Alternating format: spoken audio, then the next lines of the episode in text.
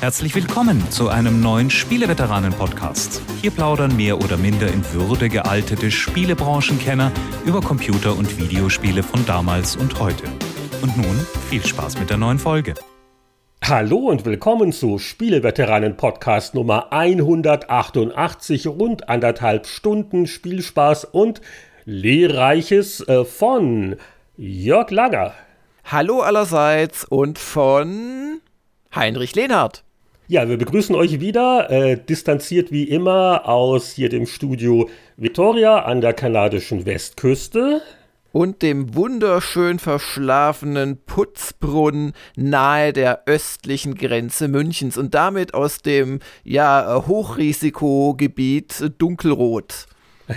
ja, bei uns ist es noch nicht ganz so riskant, aber äh, also gerade bei uns auf der Insel ist die Anzahl der Fälle immer noch erstaunlich niedrig und deswegen, aber wir haben noch nicht alle Fährenverbindungen zum Festland gekappt, keine Sorge. Ja, und bei uns war jetzt gerade die äh, übertragene Pressekonferenz der Bundeskanzlerin und ihrer Getreuen, weil ab nächsten Montag wieder ein partieller Lockdown im Prinzip gelten wird. In ganz Deutschland, ja. Also insoweit freudig, dass du weit ab vom Schuss bist. Aber wir reden hier nur über Heidrittige. Wir sollten mal eine Städtepartnerschaft in Erwägung ziehen. Ich kann ja hier bei uns die, die Lisa fragen, die Frau Bürgermeisterin. Aber ob, also wir sind ja immerhin doch äh, Provinzhauptstadt. Ob die sich natürlich mit so einem äh, Vorort wie Putzbrunn abgeben will, ich weiß nicht. Aber das können wir vielleicht in der nächsten Off-Topic-Folge vertiefen. Heute haben wir nämlich ein wirklich strammes Spieleprogramm. Also, äh, was, was steht denn so ungefähr an? Ja, also wir wollen natürlich äh, über unsere jüngsten Spielerlebnisse reden. Äh, bei mir war das auch teilweise schon mit neuen Konsolen, die jetzt ja demnächst uh. rauskommen. Und äh, wir haben eine Zeitreise im Programm und da wissen wir ja, wie das abläuft. Es wird über die GameStar von vor 10 und 20 Jahren gesittet, abwechselnd geredet und dann muss ich quasi das Mikro ausschalten und nur du darfst über die Powerplay vor 30 Jahren sprechen. Ja, du tust immer so. Ich weiß doch, dass du in Wahrheit andächtig am Lauschen bist und dabei Notizen machst. Deswegen mutest du dein Mikrofon, damit man nicht hört, wie dein Füllfederhalter übers Papier kratzt. so ist es doch, oder? Nein, ich kenne ja selbstverständlich alle Powerplay-Ausgaben auswendig, da muss ich gar nicht mitschreiben. Auf jeden Fall, äh, ich glaube, äh, wir warten noch ein paar Takte mit den Spielerlebnissen. Wobei, also da äh, kann ich auch ein bisschen was erzählen. Also fast ein mini-neues Spiel, weil ich jetzt doch von einem Titel mehr gefesselt war, als ich vielleicht erwartet hatte. Aber wenn du hier von neuen Konsolen schon redest, fangen wir doch mit den News an. Also eine News-Schlagzeile ist zum Beispiel bei euch im Gamers Global Büro gibt es schon Playstations und Xboxen. Über was kannst du überhaupt reden? Kriegt ihr alles vorab oder nicht? Oder was geht ab? Also, ähm, wir sind theoretisch in beiden Vorabbemusterungsprogrammen drin. Praktisch warten wir noch, aber zum Glück jetzt nur noch kurz, wenn ich eine E-Mail richtig deute, auf die PlayStation 5, während wir die Xbox Series X und äh, S schon ein paar, darf ich nicht sagen, da haben. Man muss aufpassen, was man sagt und was man zeigt. Also, na, ich, ich, durfte dann heute, tatsächlich vor, vor ein paar Stunden, durfte ich ein Auspackvideo zur Xbox Series X und S veröffentlichen, aber ich durfte sie nicht anschalten und solche Späße. Aber das heißt natürlich nicht, dass wir uns nicht da schon sehr interessiert mit beschäftigen würden und äh, Spiele installieren und dann merken nach der Installation von 50 GB, dass der Patch noch fehlt, um sie für die Xbox Series X freizuschalten und, und diese Geschichten eben. Und das ist alles sehr spannend und äh, nimmt gerade auch durchaus ein bisschen Zeit in Anspruch natürlich. Aber es ist ja beruhigend, dass ihr es inzwischen eingeschaltet habt. Also, du darfst vor Video sie nicht einschalten wahrscheinlich, aber es ist schon was drin. Das ist nicht nur ein leerer Attrappe. Da ist, ja, ja, und, und es funktioniert. Also, es, es ist auch wirklich interessant. Also, es ist ja, mein Gott, ich, ich mache ja den Job, weil mich das Thema interessiert und so eine neue Konsole und dann auch zu wissen, man hat sie ja vor 99 Prozent der restlichen Menschheit.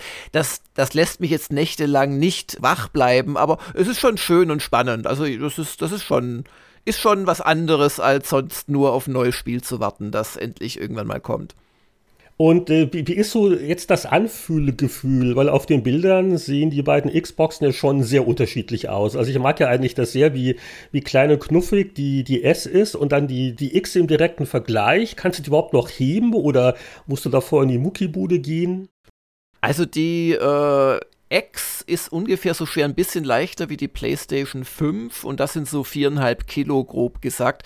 Ich habe für die äh, kommende Retro Gamer habe ich so ein Edi-Bild gemacht, auch ganz stolz auf einer Hand balanciert und so weiter. Jetzt muss man natürlich äh, beim Fotografen dann auch immer lächeln und dann sagt der bitte die Augen aufmachen und, und irgendwann hat man das Ding schon seit, seit, seit fünf Minuten in der Hand und dann wird es doch ein wenig schwer, muss ich sagen. Und wenn dann der rechte Arm so zuckt, weil die Muskeln Muskeln quasi äh, spastische Anfälle haben, dann ist das ja auch nicht gut für die Qualität des Edi-Bilds.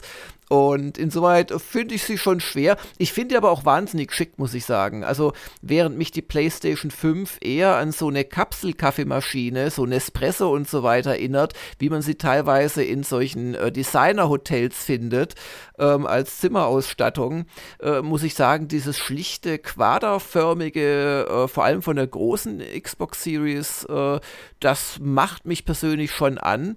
Ja, und die kleine, die ist so ein bisschen wie eine dick geratene Wii, wenn man die querstellen würde. Also die ist weiß und viel, viel kleiner. Die dürfte ich wahrscheinlich auch zu Hause unter den Wohnzimmerfernseher schmuggeln oder so. Und äh, was äh, testet ihr aktuell oder worüber darfst du überhaupt reden mit den ganzen Embargos? Ist das ja alles nicht so leicht. Äh, zum, zum Beispiel gibt es schon Impressionen von dieser Festplattenladegeschwindigkeit, äh, was ja keine Festplatten mehr sind, deswegen ist ja alles viel besser und schneller, die, diese SSDs.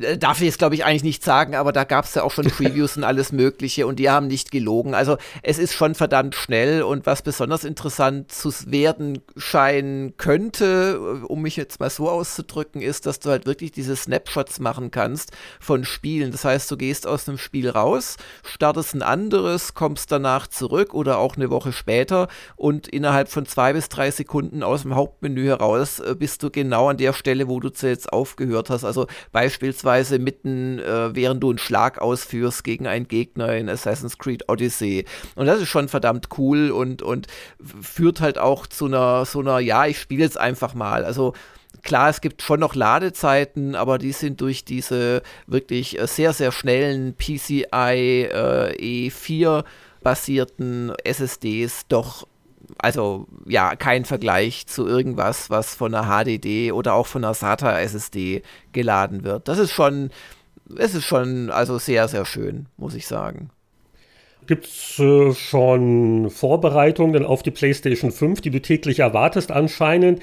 Äh, weil die, die sieht hier so auf Bildern ja noch mächtiger aus als die Xbox. Sie ist schlanker, aber wohl auch deutlich höher.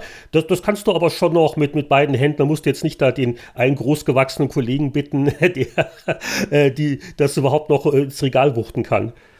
Ja, also wie gesagt, das Gewicht ist dasselbe, sie sieht halt anders aus ja, aber ehrlich gesagt, also das Design finde ich von, von der PS5 echt nicht schön, aber das interessiert mich letzten Endes nicht. Du steckst so ein Ding entweder in, irgendeine, in irgendein Regal oder Fach rein oder stellst sie neben irgendwie deine Spielkommode und, und dann, dann sind die Spiele wichtig. Und nee, ich freue mich also von der Konsole auch sehr auf die PS5, die ja nochmal äh, schneller ist. Deren SSD ist ja nochmal doppelt so schnell wie die in der äh, Xbox. Die ist so schnell, dass es äh, sie so zu kaufen gar nicht gibt im Markt, weil die halt da das ganze äh, Mainboard letzten Endes drauf ausgerichtet haben und alles. Und da bin ich schon auch noch mal gespannt, ob das noch mal einen zusätzlichen Faktor, den man, den man fühlen kann, sozusagen geben wird, weil ja schon der äh, Mark Journey, als es noch gar nicht so richtig offiziell bekannt gegeben war, alles ja schon geschwärmt hat, wie es die äh, Spiele äh, Branche und das Erleben von Spielen revolutionieren werde, wenn man eben keine Ladezeiten mehr hat. Und da hat er natürlich auch nicht ganz unrecht, wenn man mal drüber nachdenkt, Spiele an sich, wie wir sie kennen, äh, sind ja im Prinzip immer um solche technischen Beschränkungen herum getrickst. Also allein, dass es Levels gibt, das hat ja nicht nur motivatorische Gründe, sondern kommt ja daher, dass man halt ganz am Anfang einfach nur einzelne Bildschirme hatte und irgendwann musste man die umschalten, hat man es halt einen neuen Level genannt und so weiter.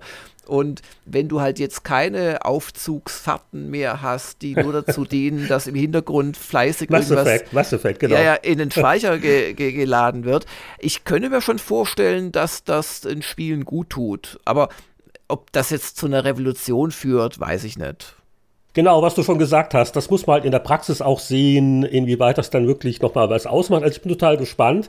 Wir werden sicher auch äh, rund um Mitte November eine Sendung machen, die sich den Dingern widmet, weil ich muss ja sagen, also so, so ein bisschen bin ich ja schon aufgeregt, also auch äh, so im reifen Alter, weil es passiert einfach nicht so häufig. Ich meine, äh, früher, als ich klein war, dachte ich, oh, Fußball-Weltmeisterschaften gibt's nur alle vier Jahre. Das sind ja so unglaubliche Zeitsprünge. Das war so immer so eine neue Epoche quasi.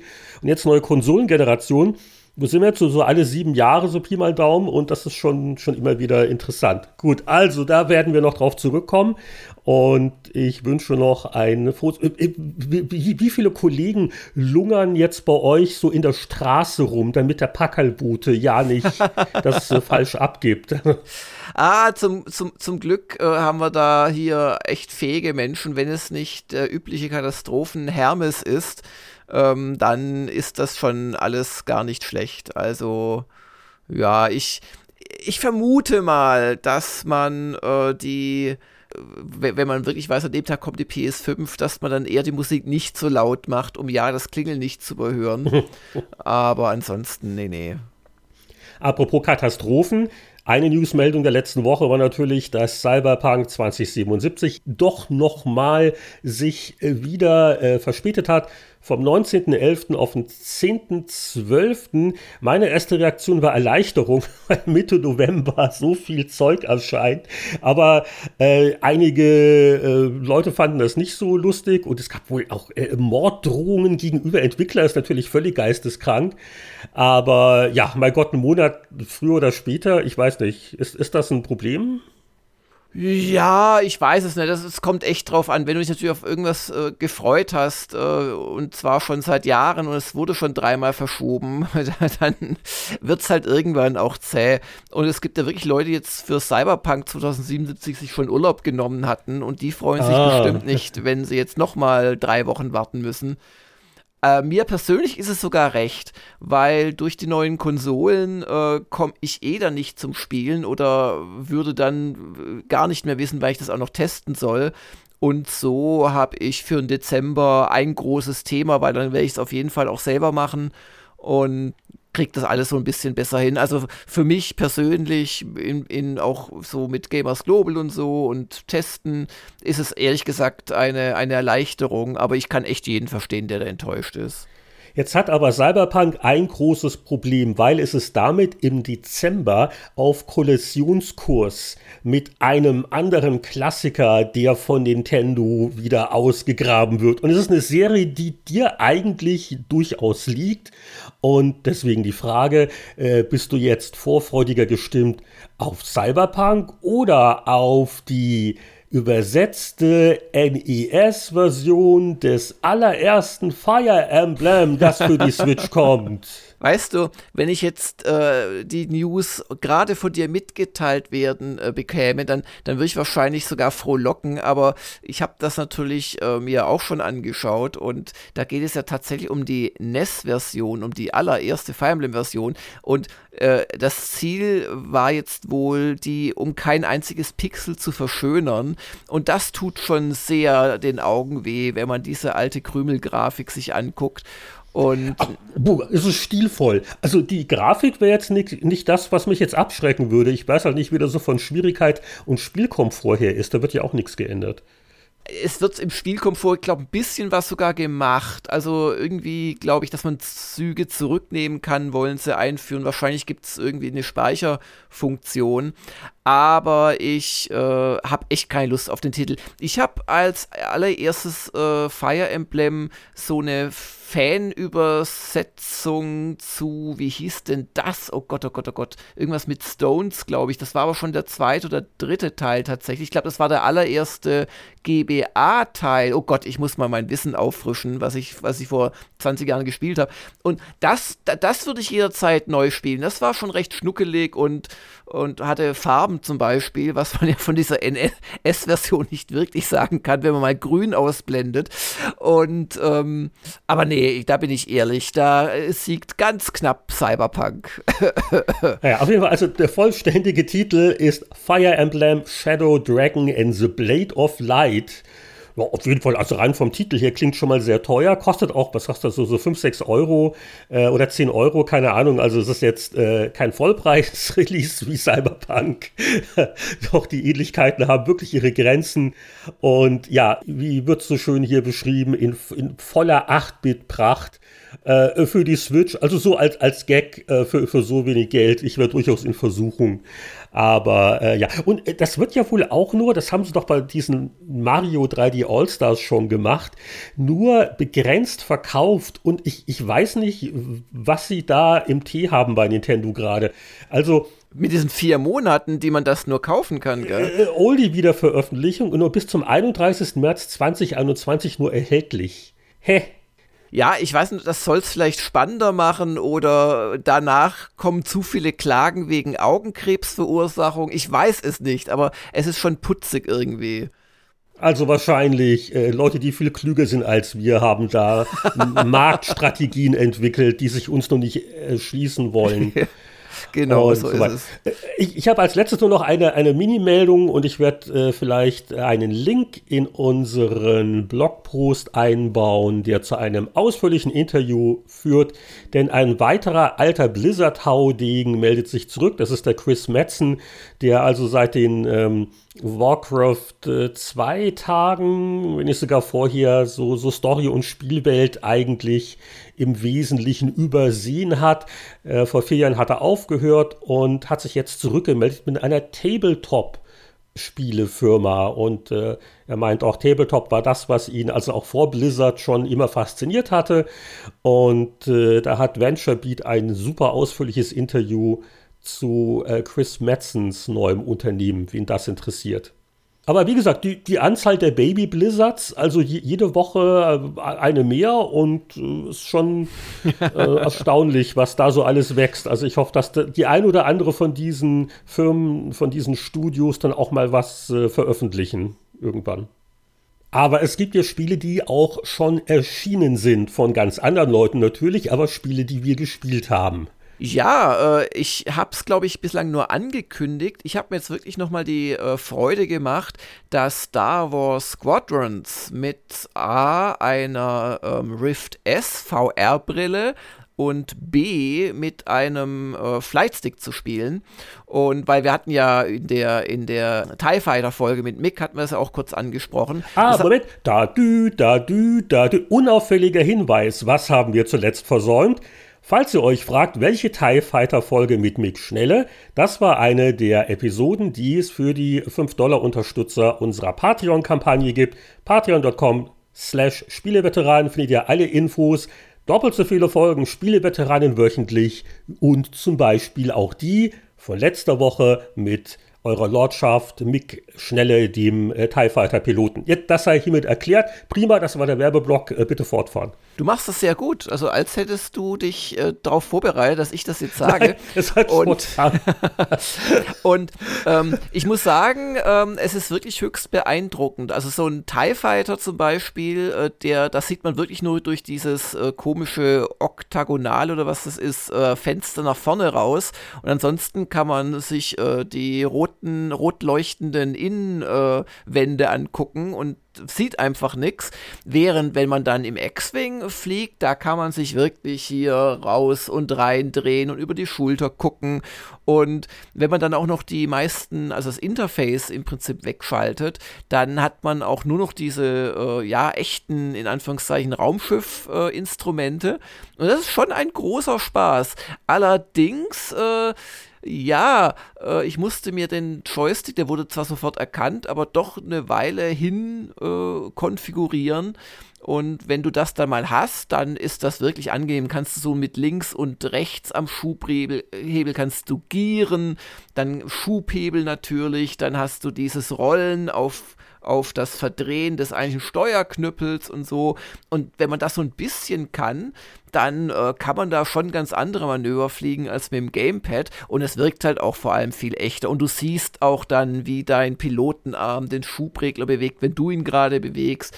Also das gibt echt nochmal eine andere Immersion, aber das Spiel ist schon recht schnell und dadurch, dass du dabei sitzt, äh, muss ich sagen, habe ich es jetzt halbwegs vertragen, aber so länger als eine halbe, dreiviertel Stunde am Stück ist mir das schon zu heftig, muss ich sagen. Weil du bewegst dich halt wirklich im dreidimensionalen Raum und du musst ja ständig auch hier dich überschlagen und rollen und irgendwie diesen scheiß Gegner ins Fadenkreuz bekommen und so.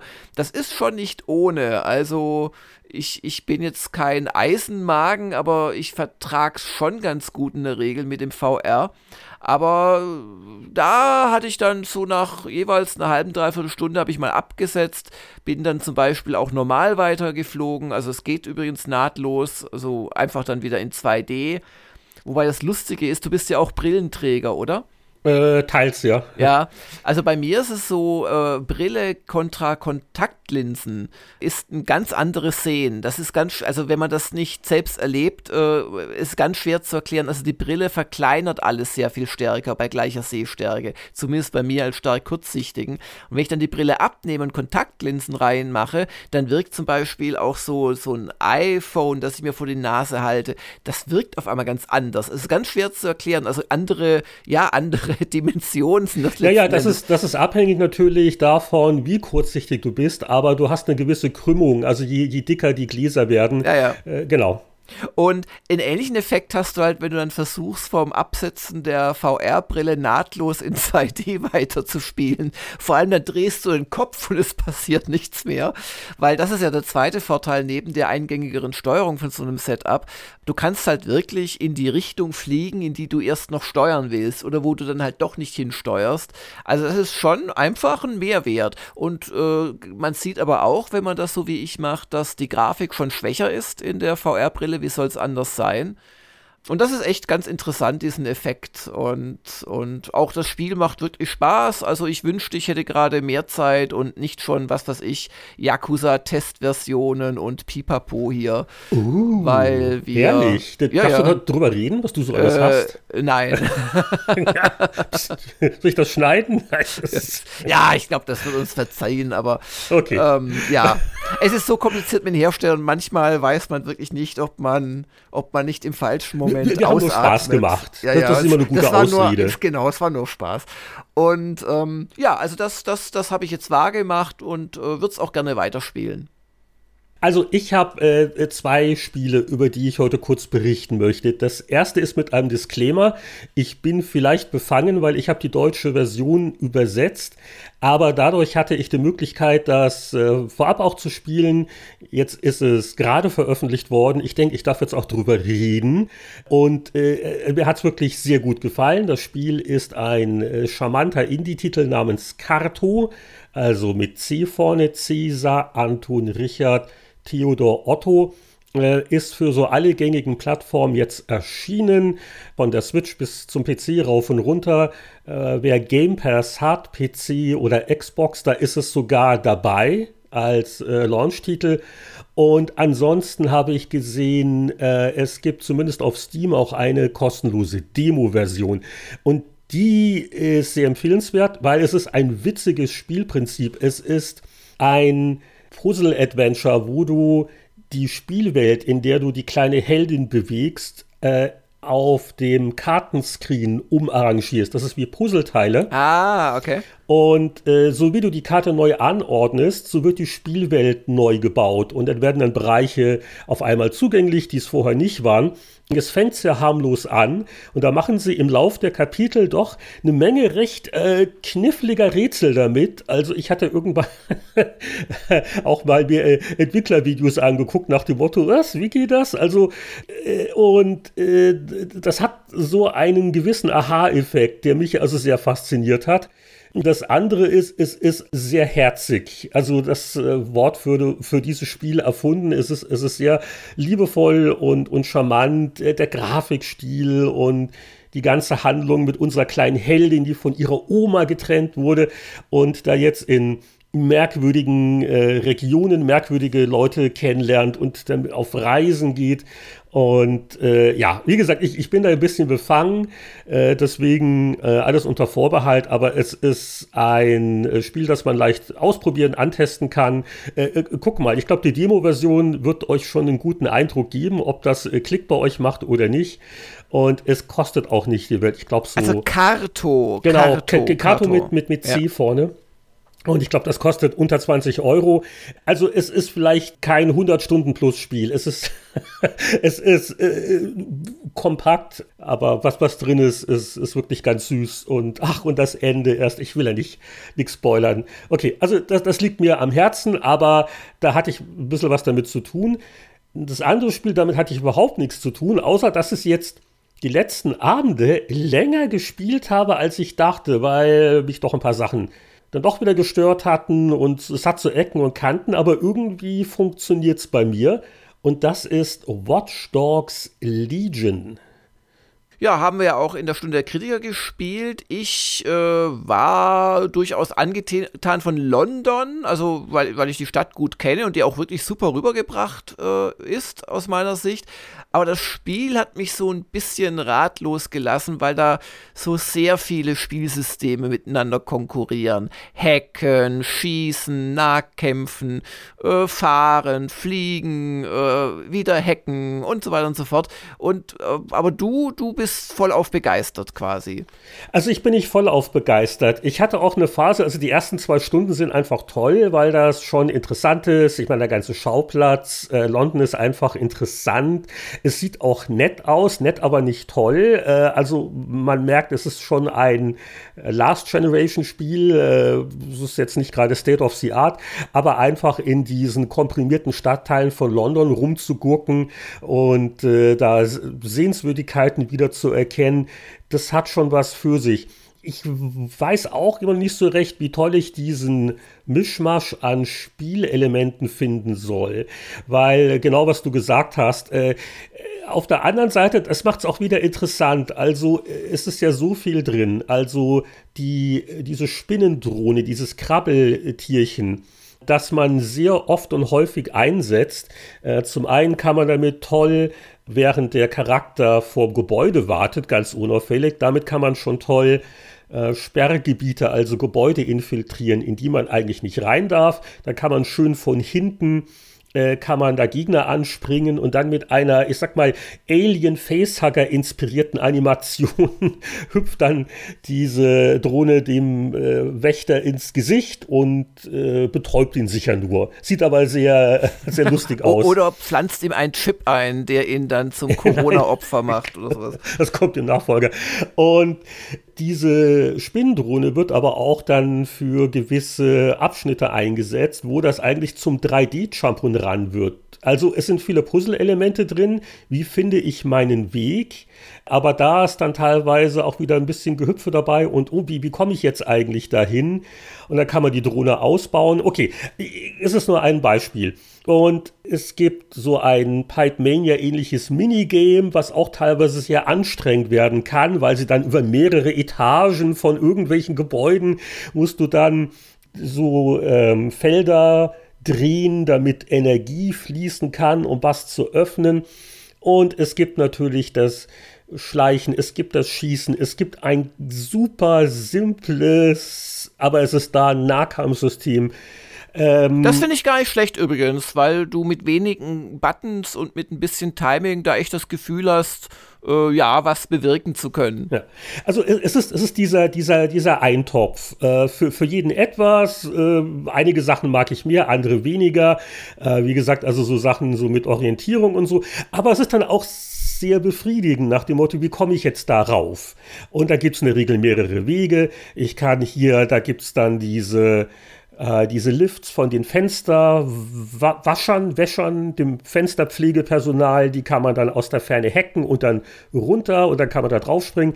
Oder einer der ersten Charaktere, die man sich anlachen sollte, wäre ein Bauarbeiter. Also ich habe da eine, eine Dame, äh, auch so mit, mit Helm und Schutzweste und mit einem wunderbaren Akzent, ist das sogar schottisch, also irgendwie oder nordenglisch.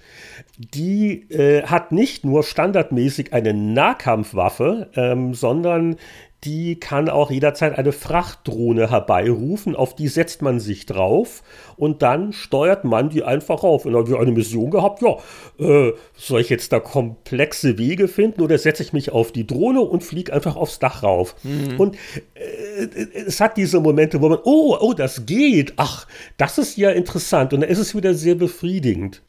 Und wo ich jetzt wirklich durchaus hängen bleibe, ist eben diese Rekrutierung von verschiedenen Charakteren. Das nutzt sich ein bisschen ab. Also in der ersten Stunde ist das natürlich lustig, weil du kannst da jeden, der da rumläuft, mit, mit L1 und dann siehst du ja, wer ist das?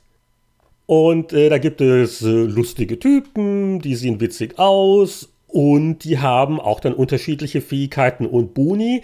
Aber wenn du jetzt halt jemanden wie, also meine Bauarbeiterin siehst, oh, Drohne und Nahkampfwaffe, äh, du musst aber dann noch Missionen für die erledigen, damit die sich deiner Hackergruppe anschließen. Also allein da ist schon viel Stoff drin. Dann gibt es für jeden der, ich glaube, acht Stadtteile, äh, gibt es Aufgaben, so drei, vier Stück an der Zahl, Minimissionen. Wenn du die erfüllst, schaltest du eine weitere Mission frei, durch die du einen bestimmten Charakter rekrutieren kannst, der in der Regel eine gute Spezialisierung hat. Und äh, da ist man auch eine Weile damit beschäftigt und das macht auch Spaß, weil du willst halt dann wissen, oh, ein Spion und mit schallgedämpfter Pistole oder super ist der Drohnenexperte oder in meinem Spielstand ist es eine Expertin, die äh, kann also äh, gegnerische Drohnen kurzzeitig umpolen, dass die dann sich gegen deinen Feind richten und nicht gegen dich. Und, und das Letzte ist, weil, also allein da könnte man jetzt noch eine Stunde drüber plaudern. Ich habe gestern Abend freigeschaltet den, den Fußball-Hooligan. Und was, was kann der denn? Der, der, der kann mit den Zähnen Bierflaschen öffnen und mit dem Kopf Türen aufstoßen, oder? Fast. Die Sonderfähigkeit ist, dass man ein Minigrüppchen von, von Mitschlägern herbeizaubert. Und äh, tatsächlich, da kommen also so, so, so drei äh, kräftige junge Männer und die Idee ist, dass die dir im Nahkampf helfen. Und da bin ich noch nicht sicher, ist das jetzt ein Bug oder ein Feature? Ich, wenn ich selber im Nahkampf bin, kann ich die nicht aktivieren. Die kann ich nur im Moment anscheinend nur äh, rufen, wenn ich noch nicht den Kampf begonnen habe. Die lungern aber mit mir rum. Und ich habe dann eine Situation gehabt, wo ich jetzt ganz enttäuscht war, weil ich wollte ein Gebäude infiltrieren. Ruf also vor meine drei ähm, Mitkämpfer und die konnten mir aber nicht folgen, weil ich bin eine Leiter hochgeklettert. Dachte ich doch, ne, das ist schon doof. Das ist ja nicht sehr sinnvoll. Und dann, naja, stehen die halt rum und verschwinden wahrscheinlich. Einige Minuten später, ich habe dieses Gebäude infiltriert. Einer kam durch, die anderen waren wahrscheinlich schon weg, aber einer von den drei Jungs, der kam auf einmal von der anderen Ecke. Der hat wohl selbstständig einen anderen Eingang gefunden und hat sich dann so durchgeprügelt, bis wir uns wieder getroffen haben. Und das, das Spiel ist sehr, sehr lose und nicht alles funktioniert, aber es hat halt diese Momente, äh, gerade weil es vielleicht nicht alles perfekt äh, bis zum letzten Schräubchen durch äh, designt und abgestimmt ist, hast du aber so diesen Spielraum für diese Oha-Situationen. Und das ist äh, erstaunlich fesselnd. Also ich, ich bin auch äh, motiviert, auch noch die restlichen Charaktertypen freizuschalten und, und, und ja, und es ist einfach cool, äh, gerade wenn man auf die eigene Drohne hüpft, dann kann man ja auch einfach auch rumschweben. Also ich fahre auch kaum mehr äh, nach dem Motto, ach ja, da kann man so über den Dächern von London schweben und dann so im Licht des späten Nachmittags an der Themse. Also äh, das, äh, das hat schon was und hm. es kann teilweise ein bisschen anstrengend sein und bei so vielen Spielkomponenten sind garantiert welche dabei, die man nicht so sehr mag. Und ich habe da auch teilweise ein bisschen geflucht, aber letztendlich äh, es ist interessant. Also ich würde mal sagen, äh, pack das mal auf die Liste für, wenn die ersten Preissenkungen am Jahresende kommen. Äh, ich äh, so, so Bauchgefühl wäre bei mir gerade so hohe 70er, knapper 80er, aber es ist, glaube ich, auch sehr Geschmackssache. Und ich habe auch jetzt bei den Tests, die jetzt gerade erschienen sind, auch so die ganze Bandbreite gesehen. Also ähm, einige fanden es nicht so toll, auch einige Wertungen im 80er-Bereich. Es ist auf jeden Fall mal interessant, wenn auch nicht vollkommen. Ja. Habe ich dich da jetzt vielleicht animieren können, das doch nochmal irgendwann wieder rauszuholen? Nee, weil wenig also, Zeit. Ja, wenig Zeit. Und also ich, ich werde an Open World äh, mit Sicherheit das äh, Valhalla spielen, ob als Haupttester nicht, weiß nicht, aber da soll auch vielleicht schon, aber das habe ich jetzt nicht gesagt, ein Testmuster da sein oder gekommen werden könnten. Und in, äh, insoweit macht mich das Watch Dogs echt weniger an. Wie gesagt, London als Stadt klasse. Ich, ich liebe London und ich liebe jede Stadt, äh, in die ich gerade nicht darf, aber gut. Und das haben sie echt toll rübergebracht. Es gibt auch ein bisschen wenigstens Leben auf der Straße, das habe ich auch schon schlechter gesehen, aber ehrlich gesagt nicht genug. Also wenn man London kennt und so. Aber gut. Ja, okay, das, das ist eine richtige Beobachtung. Äh, Im ersten Moment sieht es hübsch aus, aber es ist wirklich eine Kulisse. Du kannst auch in der Regel nicht in Gebäude reingehen. Nur dann, wenn das Gebäude sind, wo da vielleicht irgendeine Mission stattfindet. Sagen wir es mal so, ähm, Open-World-Spiele wie Assassin's Creed Odyssey, äh, mhm. die, die, die bemühen sich, eine, eine Welt nachzubauen, zu inszenieren. Watch Dogs ist immer ein Videospiel. Ja, ja, ja, das kann man Du weißt, was ich meine. Es hat immer so eine gewisse ja, Künstlichkeit, äh, was aber auch Dinge erlaubt und äh, auf die man sich einlassen kann, wodurch es halt auch wieder ein bisschen anders ist. Und das fange ich durchaus anzuschätzen. Ja. Aber also, ja, was ich, ich was ich vielleicht noch sagen kann, also der zweite Teil hat mich aktiv abgeschreckt. Der, der hat ja so sehr auf so Youngster-Hipster-Sprüche abgezielt äh, in San Francisco. Und das fand ich jetzt, ist zwar noch teilweise angeklungen, aber fand ich längst nicht mehr äh, so störend wie, ja, wie im ja. zweiten Teil. Das sollte man noch loben. Weitaus erträglicher. Wobei auch die Story, soweit ich sie überhaupt noch nachvollziehen kann, ist also auch zum, zum Wegschmeißen. Also, aber sie belästigt dich jetzt nicht groß. Es ist also jetzt auch kein Titel, die man spielen will, weil man unbedingt wissen will, wie es eine Handlung weitergibt. Die Handlung ist dermaßen 0815 und äh, Banane und die, die, die Bösewichte sind dermaßen, äh, kann man also kaum ernst nehmen. Aber es wird wirklich äh, getragen von den Spielen Spielmechaniken und dieser ganzen Struktur. Und äh, ich bin auch anfällig für sowas. Also wenn ich irgendwie da, da, da läuft ein lustiger Typ in den Straßen von London rum, der vielleicht auch was Interessantes kann, ja klar quatsche ich den an und ja, ja, ja. Äh, hacke mich irgendwo bei ihm rein, damit er bei meinem Verein mitmacht. Ähm, es hat schon einen gewissen Charme. Also zum, oder es, es gibt äh, Leute auch, die können Instrumente spielen. Ist das spielerisch sinnvoll? Naja, du kannst das aufrufen, dann stellst du dich halt hin mit deiner Gitarre oder was du hast und dann spielst du vor dich hin hin und andere Passanten, die gucken dir zu und ab und zu kriegst du Kleingeld zugeworfen. Also äh, hat auch nicht jedes Spiel. Was ich vielleicht noch kurz erwähnen kann, nicht wirklich selbst gespielt, aber dem testenden Kollegen über die Schulter geschaut. Äh, es ist jetzt Pikmin 3 Deluxe im Anflug und äh, zwar für die Switch. Äh, insoweit ist es fast eine Erstveröffentlichung, weil ja Pikmin 3 vor sieben Jahren für die Wii U erschienen ist, die Nintendo-Konsole, die niemand gekauft hat.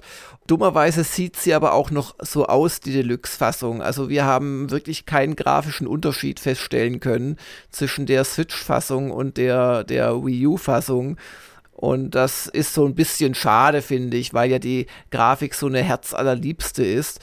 Aber ja, also Pikmin ist ja die große unterschätzte Serie von Miyamoto und äh, kann man immer noch mit, mit Genuss spielen und es ist immer noch süß, wie man seine kleinen ja, Pflanzenmännchen, Setzlinge da mit einem Pfiff dann sortiert und auf die bösen, grausamen Tausendfüßler Bossgegner draufjagt. Also hat wenig von seinem Charme verloren, aber ist halt nicht wirklich eine Deluxe-Fassung, so als Kurzfazit. Ich habe nie ein Pikmin gespielt. Das ist eine meiner Bildungslücken. Oh. Äh, nee, es ist halt die Frage, haben sie nicht sogar schon Pikmin 4 für die Switch zumindest angekündigt? Soll man nicht darauf warten? Ja, Gott, vielleicht wollen sie es erstmal wieder in, in, in die Erinnerung zurückrufen. Ja, aber das ist auch Vollpreis, ne? Ja, Also ja. das ist die eine Äh, Sache. Das, wollte ich mir auch noch sagen. Also Vollpreis ist fast ein bisschen frech für Pikmin 3 Ja. Deluxe. Ja. Aber gut, mein Gott, wenn es Ja. genug Leute kaufen, Umgekehrt, wer es auf der Wii U noch nicht hatte, wer es noch gar nicht kennt, also es ist schon ein schönes Spiel, das da am 30.10., also jetzt übermorgen müsste es sein, rauskommt. Also kann man schon mit Genuss spielen, aber wer es schon kannte, ja, der kriegt wenig Deluxe. Fast so knifflig wie mancher Pikmin-Level ist die heutige Frage zum Tage von einem unserer Hörer. Und da, da mussten wir richtig drüber nachdenken, glaube ich. Ja, wir wollten die eigentlich schon in der letzten Folge äh, behandeln, hatten sie auch schon quasi vorgelesen und dann wurde es still an den äh, Sendemikrofonsgeräten und dann haben wir sie irgendwie. Ja, ich bin mal gespannt, was du äh, äh, jetzt als Antwort hast, weil trotz langem Nachdenkens muss ich ein bisschen die Frage umframen, damit ich eine Antwort weiß. Aber ich lese jetzt einfach mal vor. Michael Legner also fragte, was für Spiele waren eurer Meinung nach ihrer Zeit voraus und werden eventuell zu Unrecht abgestraft? Ich fand Daikatana war kein so schlechtes Spiel, wie es oft dargestellt wird, aber es wollte eben mehr, als die damalige Hardware hergab. Und vor allem KI-Begleiter sind heute gang und gäbe, damals aber noch ein echtes Alleinstellungsmerkmal. Wenn sie denn funktioniert hätten, möchte ich da kurz gleich anfügen als Jörg Langer. Heinrich, was ist deine Antwort auf Michael? Ja, ich glaube, es ist deswegen so schwer zu beantworten, weil das jetzt hier auch ein sehr spezielles Beispiel ist. Und ich glaube, die Gamestar hat doch Daikatana gar nicht so schlecht bewertet. Also, äh, so fängt schon mal an. Also abgestraft von wem und wann. Und die andere Sache, die das einschränkt, ist, wo er sagt, also Spiele, die ihrer Zeit voraus und abgestraft Ja. waren.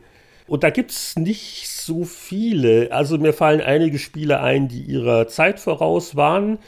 Wie sage ich mal, das Dune 2 von Westwood.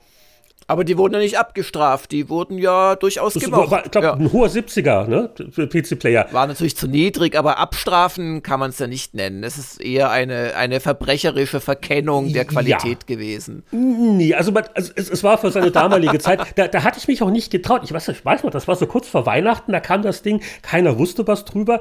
Und das war so neu und es hat schon seine Grenzen gehabt, aber da hätte man auch den 80er geben können. Aber abgestraft würde ich das jetzt auch nicht. Nee, nennen. ich auch nicht. Ja. Und das, deswegen fällt es mir schwer, vielleicht aus der jüngeren Vergangenheit, auch da abgestraft in Anführungszeichen, die Diskussion um Dragon Age 2 hat sich sehr geändert, zum Beispiel von BioWare. Als das rauskam, äh, gab es doch viele enttäuschte Stimmen und es war ja auch deutlich kompakter und nicht so episch wie das Origins. Aber ich glaube, in den letzten Jahren hat man auch dann wieder mehr Positives drüber gehört, wo die Leute die Stärken des Spiels äh, zu schätzen wissen und nicht nur auf das gucken, was vielleicht nicht die Erwartungen erfüllt hat. Also, ich weiß nicht, was äh, hast du denn da zu berichten? Also wie gesagt, ich habe echt lange überlegt und ich habe eher den gegenteiligen Fall immer wieder äh, gefunden, dass man Sachen äh, quasi zu hoch gechest hat, die es dann doch nicht verdient haben.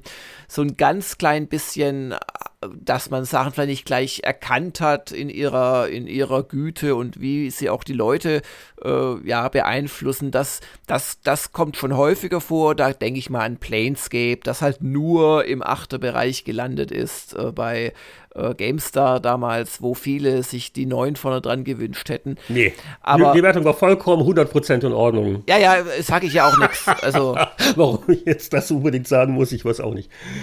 Aber äh, ich, also ein Spiel, das vielleicht mit kompletter Missachtung abgestraft wurde und seiner Zeit voraus war und das zufälligerweise, also ich komme jetzt auch drauf, erst vor ein paar Tagen auf GOG wieder veröffentlicht wurde, kann ich dann doch nennen. Und das ist Emperor of the Fading Suns. Und das ist ein wirklich epischer Titel, die, die verblassenden Sonnen. Und äh, das ist ein Rollenspielsystem von Holistic Designs, die auch die Umsetzung gemacht haben oder das Computerspiel. Und das war seiner Zeit und eigentlich auch, ja, insgesamt dem Scope, was sie halt versucht haben, war das wirklich voraus und hat dementsprechend leider auch nicht funktioniert. Und zwar war es im Prinzip ein Civilization äh, nur hat es gleich auf zig Planeten und mit zig Fraktionen, die ganz unterschiedliche Regeln und Einheiten hatten, äh, stattgefunden. Und dann gab es auch noch äh, Raumkämpfe und Flottenkämpfe und auch das hat nicht funktioniert, weil irgendwie die KI überhaupt nicht mit dem ganzen komplizierten Spielsystem zurechtkam. Und das Einzige, was mich jetzt daran jetzt ein bisschen stört, dass GOG das wieder veröffentlicht ist, dass da jegliche Warnung fehlt, dass das Spiel einfach nicht funktioniert. Aber von dem, was es versucht hat, war es wirklich äh, der Zeit damals, das war noch in meiner PC-Player-Zeit oder frühe GameStar-Zeit maximal, also so 95, 97 muss das rausgekommen sein, hatte auch einen fantastischen Soundtrack auf Audio-CD, also auf der Spiel-CD waren Audio-Tracks mit ganz toller, stimmungsvoller Orchestermusik. Und ähm, es, es, es, hat halt wirklich zu viel versucht. Also stell dir vor, du hast da ganz unterschiedliche äh, Fraktionen. Dann, dann lau laufen noch die Inquisitoren der Kirche rum. Das sind die stärksten Einheiten im ganzen Spiel. Wenn die mit ihrem blöden Shuttle landen und ihre fünf Inquisitoren-Infanterieeinheiten ausspucken, dann kannst du den Planeten eigentlich schon abschreiben, weil du hast keine Chance gegen die. Dann musst du, äh, um zu gewinnen, nicht irgendwie alle erobern, sondern du musst alle Zentren Zepter an dich bringen. Das Zepter ist auch quasi eine Einheit, die Adlige äh, mit sich führen und wo du dann halt in der Hauptstadt stehen hast, dann hatte das ein Kampfsystem, wo wirklich äh, verschiedene Waffengattungen auch eine Rolle gespielt haben bei der Ermittlung der Kämpfe. Die wurden allerdings aller Civilization 3 und 4 in so Stacks ausgefochten. Also das war in vielerlei Hinsicht seiner Zeit voraus, leider auch seiner Programmierzeit voraus veröffentlicht, weil einfach die KI nicht damit zurechtgekommen ist. Und äh, es gibt wie so oft dann bei solchen äh, Geheimtipps gibt es dann auch massig User-Mods, äh, die dann aber meistens den Fehler von User-Mods eben auch machen und äh, zu viel ändern. Die entwickeln dann komplett neue Wirtschaftssysteme oder äh, zu den eh schon viel zu vielen Einheiten müssen sie nochmal 500 dazu erfinden. Und darum ist das leider ein Spiel, das ich so gerne mal funktional spielen würde, aber das werde ich wohl nicht mehr erleben. Also auch im jetzigen GOG-Zustand ist es noch nicht so. Nein, das sollte. ist die damalige Version einfach, die letzte offiziell gepatchte Version. Du kannst natürlich nehmen, um, um Fan-Patches auszuprobieren, aber wie gesagt, die kommen dann teilweise mit ihren eigenen 200 Seiten PDF-Anleitung und da weiß ich, dass ich es gar nicht erst ausprobieren möchte. Weißt du, was mir eben aufgefallen ist? In derselben PC-Player, in dem das Dune 2 vielleicht ein bisschen unterschätzt worden ist, da ist noch ein anderer sehr innovativer Titel, wo man sich auch hätte trauen können mit der 80. In der 293 habe ich nämlich auch getestet. Alone in the Dark mit 77 Prozent. Ah. Und das war ja quasi Resident Evil Zero, wenn man so will.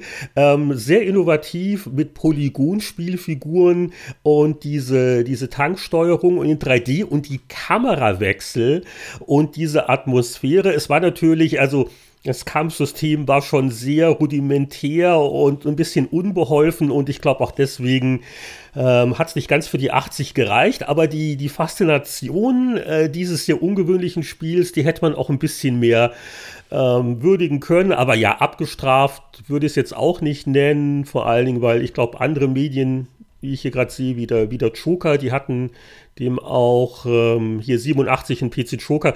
Ähm, ja, aber das ist sicher eines von den Spielen, wo ich jetzt äh, einige Jahre später sagen würde, ja, hat man vielleicht nicht ganz schon erkannt, wie hm. innovativ das wirklich war. Ja, wobei es war auch sperrig und es war hässlich, trotz Polygongrafik. Ja, also, ja. Hm.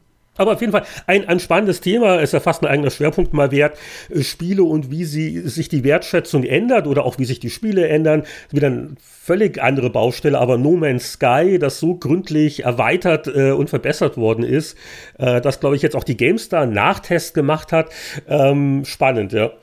Ja, also ich habe No Man's Sky im Laufe seiner Großpatches, die natürlich bewundernswert sind, immer wieder neu installiert und angespielt. Und äh, wenn ein kaputtes Spielsystem äh, quantitativ erweitert wird, dann äh, macht Übrigens, es das Spiel nicht wirklich besser.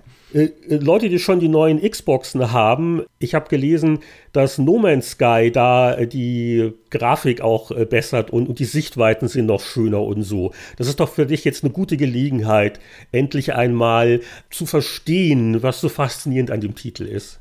Das habe ich längst verstanden. Äh, die Faszination liegt mit, glaube ich, einer gewissen Beschränktheit der Erwartungshaltung des Spielenden zusammen, wenn der ein meditatives, aber lassen wir das. Wir, wir müssen, aber, aber weißt du was, wir müssen mal eine Sonderfolge zu No Man's Sky machen. Aber äh, bevor wir noch äh, die nähere Vergangenheit zurückreisen, lass uns doch etwas in die fernere Vergangenheit reisen und die Zeitmaschine für die Hefteblätterei anwerfen.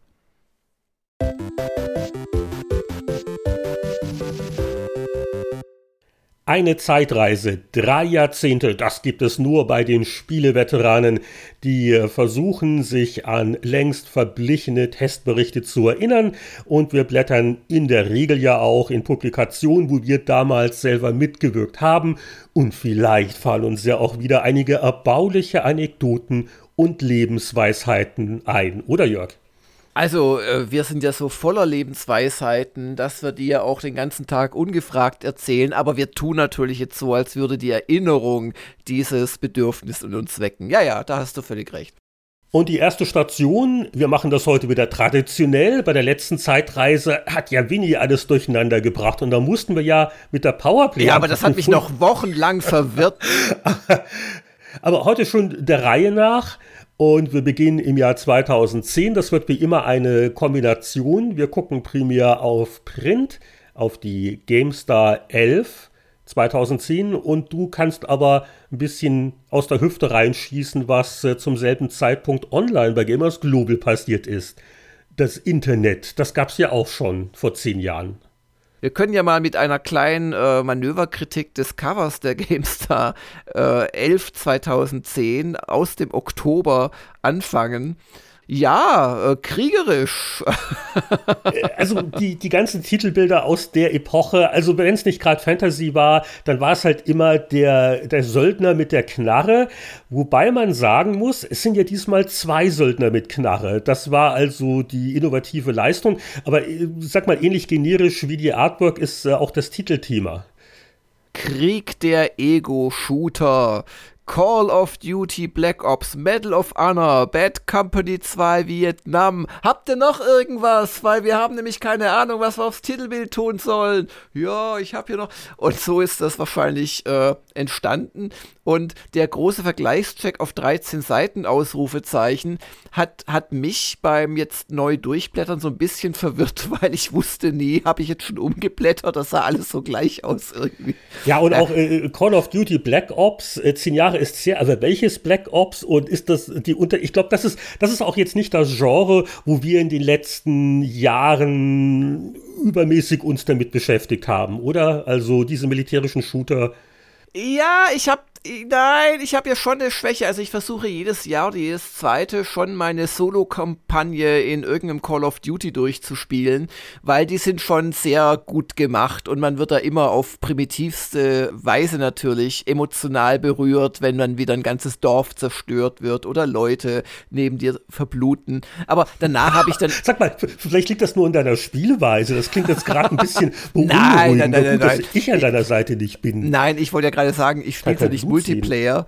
Und ähm, das ist also, da, also diese vier, fünf, sechs Stunden, die der Solo-Modus dann immer dauert, äh, die, die nehme ich immer schon ganz gerne mit. Aber danach interessiert mich das nicht. Man habe ich auch echt wieder genug für ein Jahr. Ja, und das waren auch Previews in der Ausgabe, so die Vorschau auf die Weihnachtsballereien. Bei den äh, Previews ist auch ein Titel, den hattet ihr dank dem nicht vorhandenen Online-Vorlauf auch schon getestet. Äh, wir heben uns den aber ein bisschen auf für die nächste Zeitreise, wenn wir auch bei der GameStar zitieren können. Aber es sei jetzt aber auch schon mal kurz erwähnt, weil auch einigen Leuten aufgefallen ist, dass das Ding ja auch schon zehn Jahre alt ist. Äh, ich denke, du meinst Arcania Gothic 4.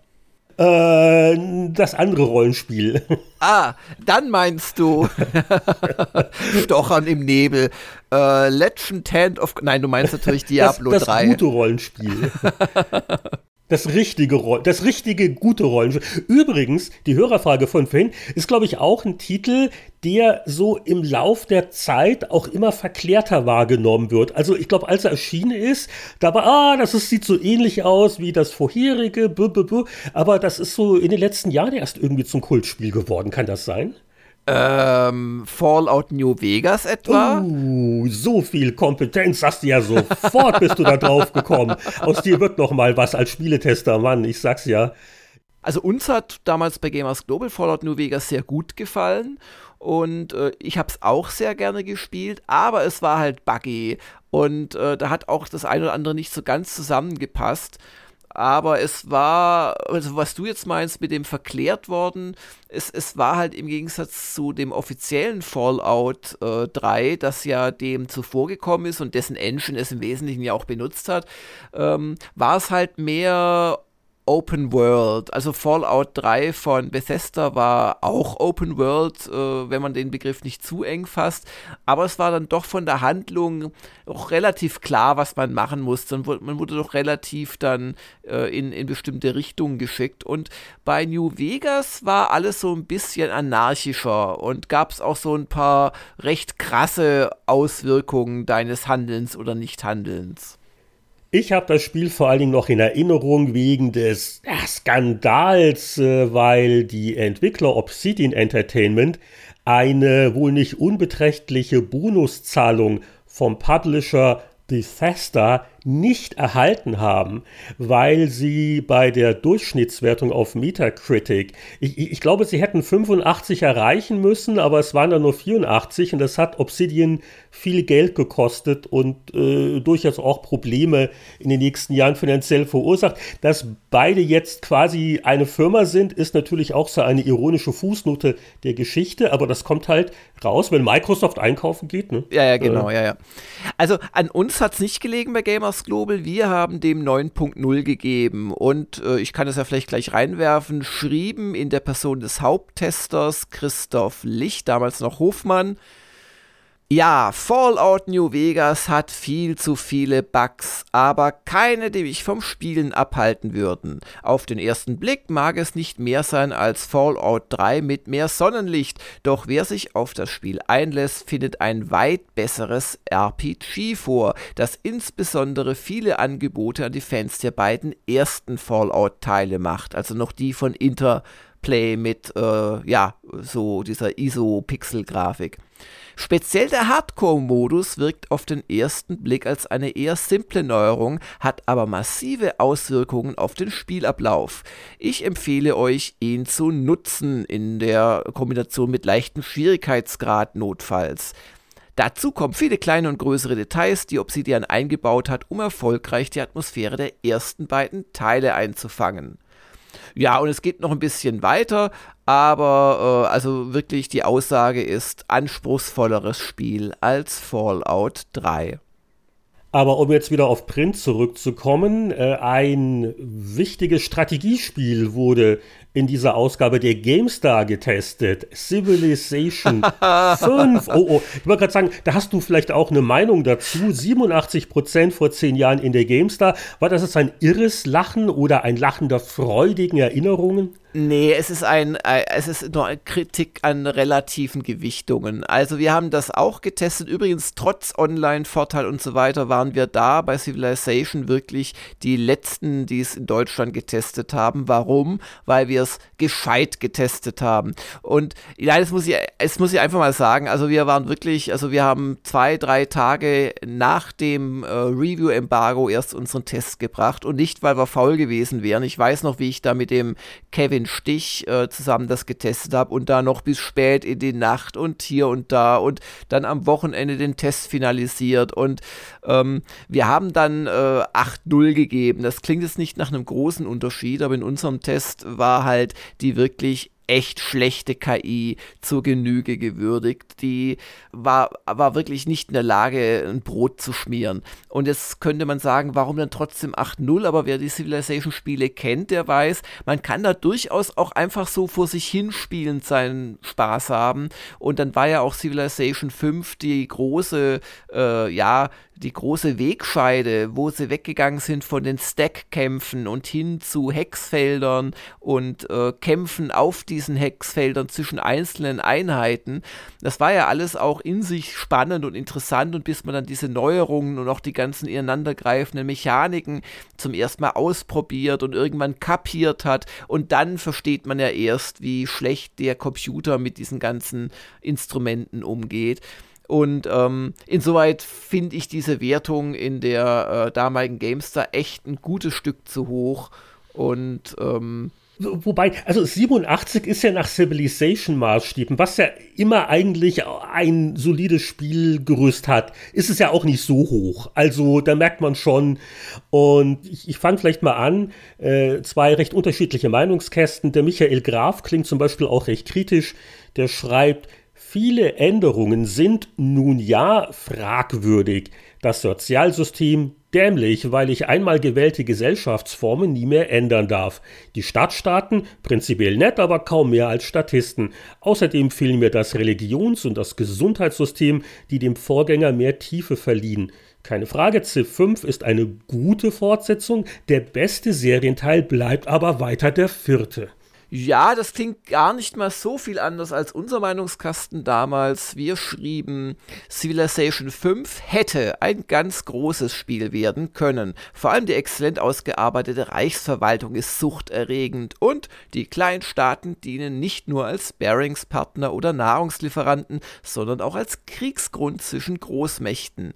Leider überzeugt die künstliche Intelligenz nur auf einem von vier Feldern.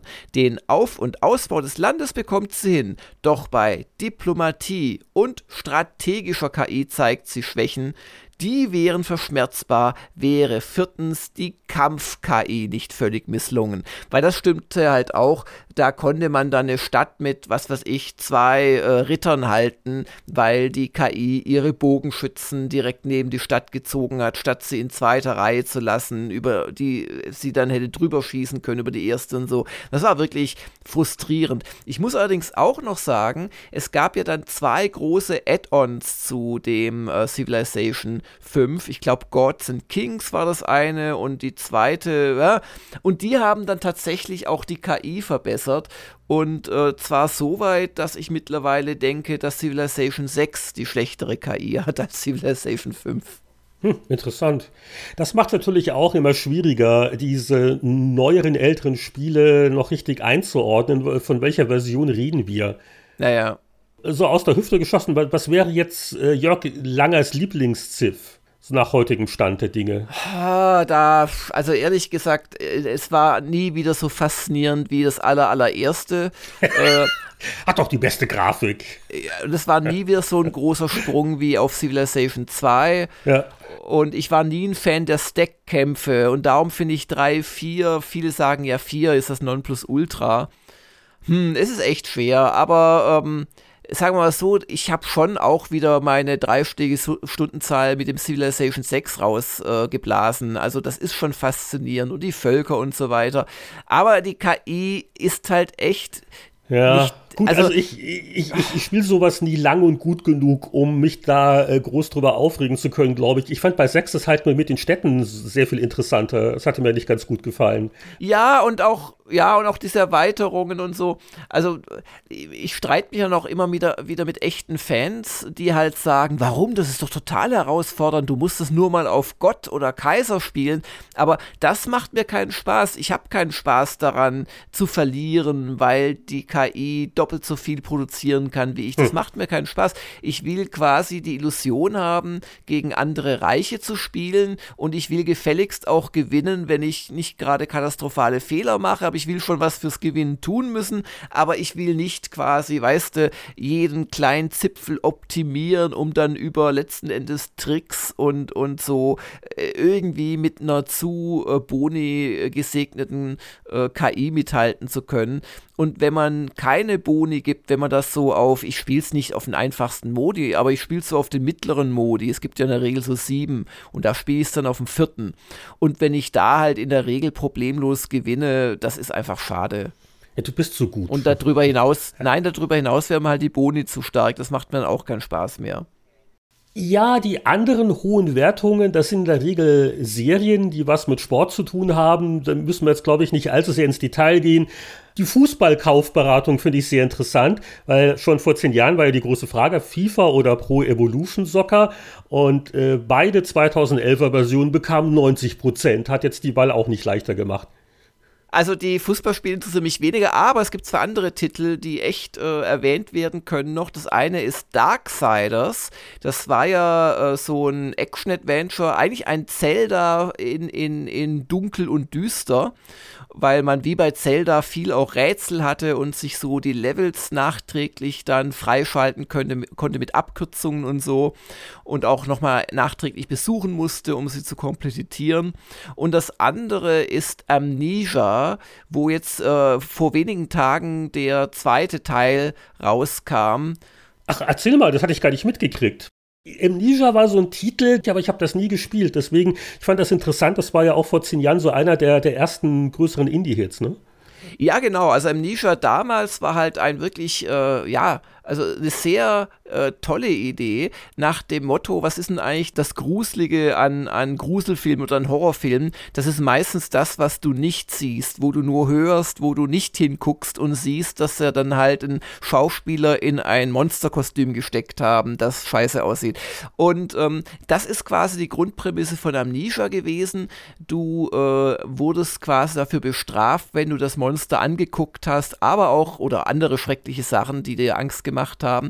Oder auch, wenn du zu lange im Dunkeln warst, dann bist du irgendwann wahnsinnig geworden. Also auch ein bisschen so Lovecraft-RPG-Elemente sind das ja, wo die Charaktere ja auch regelmäßig dann wahnsinnig werden. Und das hat damals wohl gut funktioniert. Jetzt bei Amnesia, äh, dem neuen, das äh, hat meinem Kollegen, also von dem weiß ich, ich habe es nicht selbst gespielt, muss ich als Disclaimer sagen, vom Hagen Geritz, dem hat es immer noch ganz gut gefallen, aber nicht mehr so gut wie das ganz alte, weil das Amnesia Rebirth, so heißt das jetzt neu erschienene, es hat so ein paar komische Mechanismen. Zum Beispiel, wenn du stirbst, kann es dir passieren, dass du dadurch in eine bessere Ausgangssituation kommst, dass sich das Spiel quasi weiter Richtung Ziel wieder neu absetzt und solche Späße.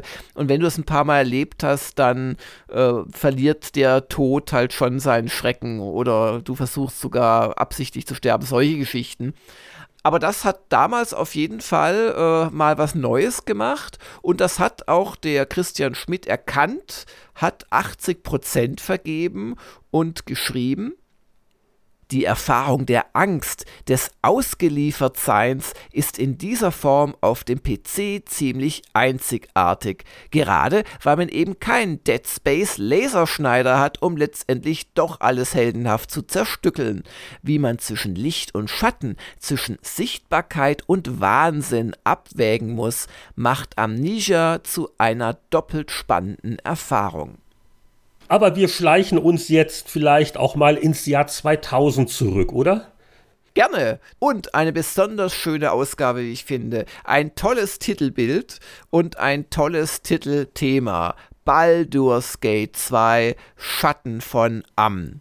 Und es ist ja immer wieder lustig, der Kreis schließt sich. Vor wenigen Wochen hatten wir über die Early Access Version des brandneuen Baldur's Gate 3 gesprochen und daran merkt man, dass diese Fortsetzung ein wenig überfällig war, weil 20 Jahre sind seit Baldur's Gate 2 vergangen.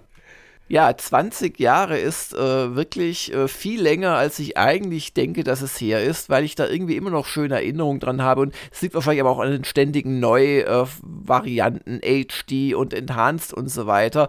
Jetzt gerade hat es der Roland Austinat für die Retro-Gamer auch nochmal in einem äh, Retro-Revival aufleben lassen. Und also dieses Baldur's Gate 2, das ist einfach nicht tot zu kriegen. Und das hat auch einen Grund. Es war nämlich einfach ein verdammt tolles Spiel. Oder wie es der Roland jetzt schrieb, irgendwie 290 Quests in ebenso vielen Spielstunden.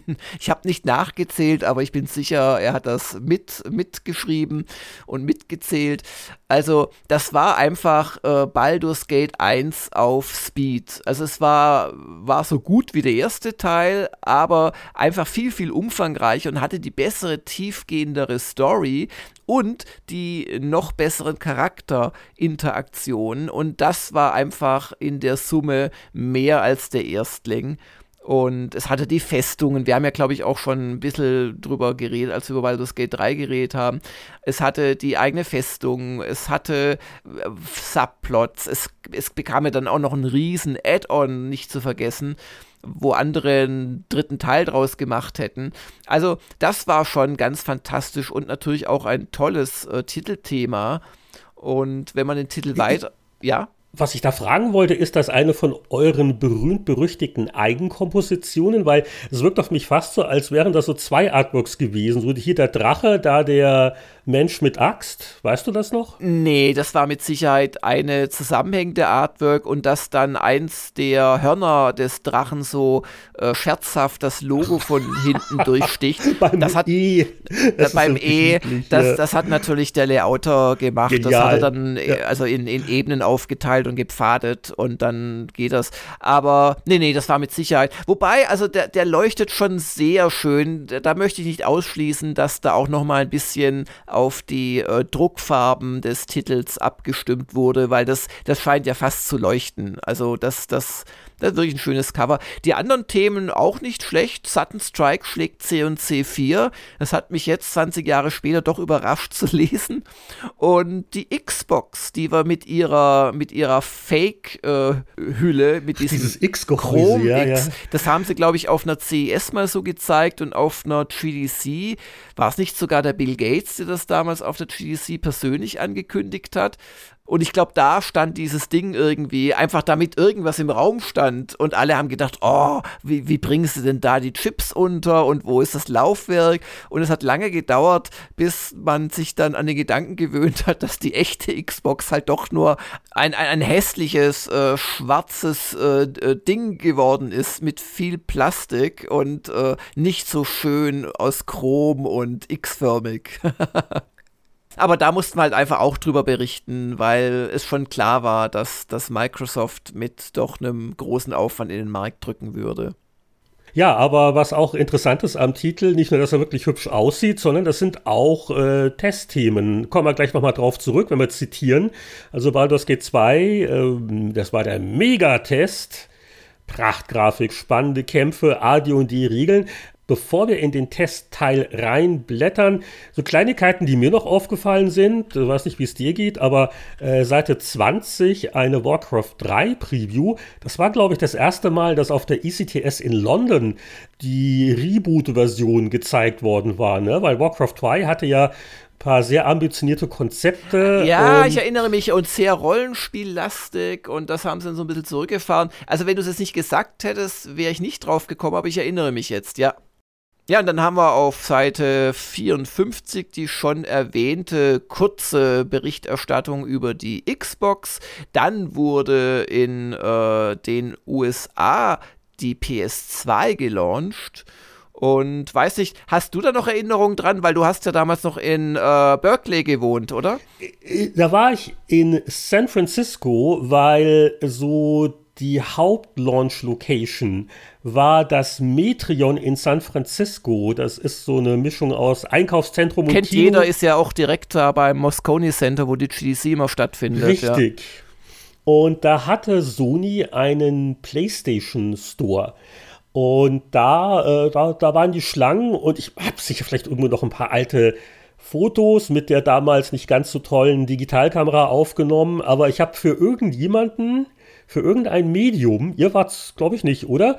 Äh, war ich damals ähm, vor Ort und habe mir so die Schlangen angeguckt und wie es da losging und äh, war, war alles ganz nett. Aber meine eigene PlayStation 2, das weiß ich, die hatte ich vorbestellt. Die kam einen Tag später mit der Post. Also deswegen war ich nicht da. Aber ja, ähm, PS2-Launch in Nordamerika, auch, auch schon 20 Jahre hier, nicht schlecht. Wo wir gerade von neuen, naja, gerade, wo wir vorhin von neuen Konsolen geredet haben.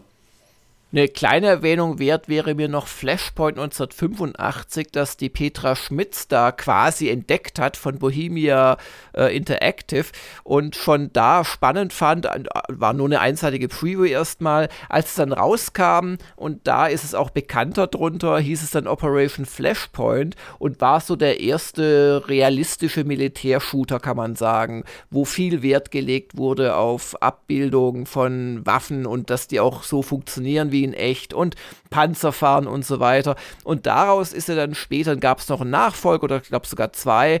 Und letzten Endes ist er daraus quasi die Arma-Serie geworden, die es noch heute gibt. Ja, aber ich hatte das gar nicht jetzt im Kopf, dass das ursprünglich mal als Flashpoint 1985 ja, ja. Also Kalter wurde. Krieg und so auf einer fiktiven Insel, aber ganz klassisch NATO gegen Warschauer Pakt. Und natürlich hat der Warschauer Pakt angegriffen wie man es halt gelernt hat damals. Aber dann sind wir auch schon mitten im Testteil und Baldur's Gate 91% nochmal drei Punkte mehr als die 88, die wir äh, dem Baldur's Gate gegeben hatten. Und wir haben mit mehreren Redakteuren, das weiß ich noch, haben wir da eine Woche durchgespielt. Ich kann ehrlich gesagt nicht sagen, ob wir es durchgespielt hatten. Ich kann mir es eigentlich nicht vorstellen. Aber wenn drei Leute das, man hat ja auch verschiedene Partymitglieder, ich glaube, man musste es eh dreimal durchspielen, um alle möglichen Partymitglieder äh, zu kriegen. Und dann hatte man noch nicht alle möglichen Kombinationen, weil die ja teilweise aufeinander reagiert haben und so. Also das war, das war schon ein Monstrum auch zum Test. Aber ich möchte mal zwei Kästen vielleicht rausgreifen. Du musst dich natürlich selber zitieren, das ist ja wohl klar. Na, aber dann musst du den Christian Schmidt, weil der hat einen der wesentlichsten Aspekte sehr gut beschrieben, finde ich, machen. Okay, fange ich mal an. Der Esel spricht zuerst. Es gibt Nachfolger, die machen nichts neu, aber alles besser als der Vorgänger. Genau das ist bei Baldur's Gate 2 der Fall und trotzdem gibt es von uns satte drei Wertungspunkte obendrauf. Die Stärken wurden konsequent ausgebaut, das Spiel ist noch abwechslungsreicher, die Quests noch interessanter. Vor allem aber die Story schlägt so ziemlich alles, was es im Genre zurzeit gibt. Da kann selbst Planescape nicht mithalten. Und viele Fantasy-Romane gleich zweimal nicht. Sehr amüsant finde ich die Betonung satte drei Wertungspunkte nach oben von wegen dieses Prozentsystem. Das war ja äh, alles nur Unfug hier. Da wurde hier genau erklärt, warum enorme drei Punkte mehr gegeben worden sind. Aber ja, also es war damals auch nicht so selbstverständlich bei Nachfolgern. Ähm, deswegen war das eine ganz gute Erklärung. Ja. Aber jetzt kommen wir mal hier zum Meinungskasten, der einen anderen Aspekt im Detail analysiert. Der Christian Schmidt schrieb, Schier umgeworfen hat mich die Brillanz, mit der BioWare der Heldengruppe Leben einhaucht. Die grummelnden, grübelnden und diskutierenden Mitstreiter mit ihren Fehlern und Vorzügen sorgen für ein so starkes Gruppengefühl, wie ich es noch nie in einem Spiel erlebt habe wenn Irie und Chahara mal wieder um mich streiten und Chahara von mir fordert, los, sag ihr, dass du nichts für sie empfindest, dann ringt man auch als hartgesottener Spieletester mit sich um eine Entscheidung.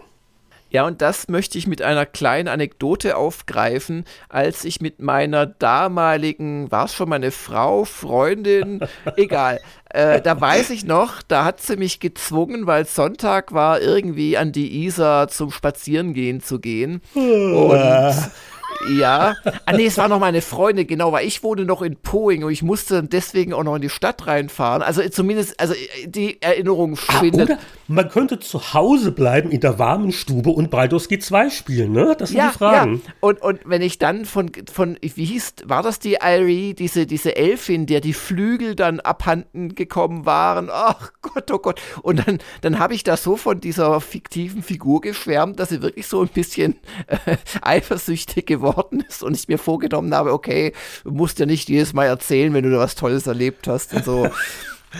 Das, das heißt, äh, auch heute noch ist in eurer Beziehung das Thema Erotik und Partneroptionen im neuen Rollenspiel, das, das wird eher kurz gehalten. Das wird eher, ja, ja, das, das mache ich mit mir selber aus. Das ist ein Männerthema.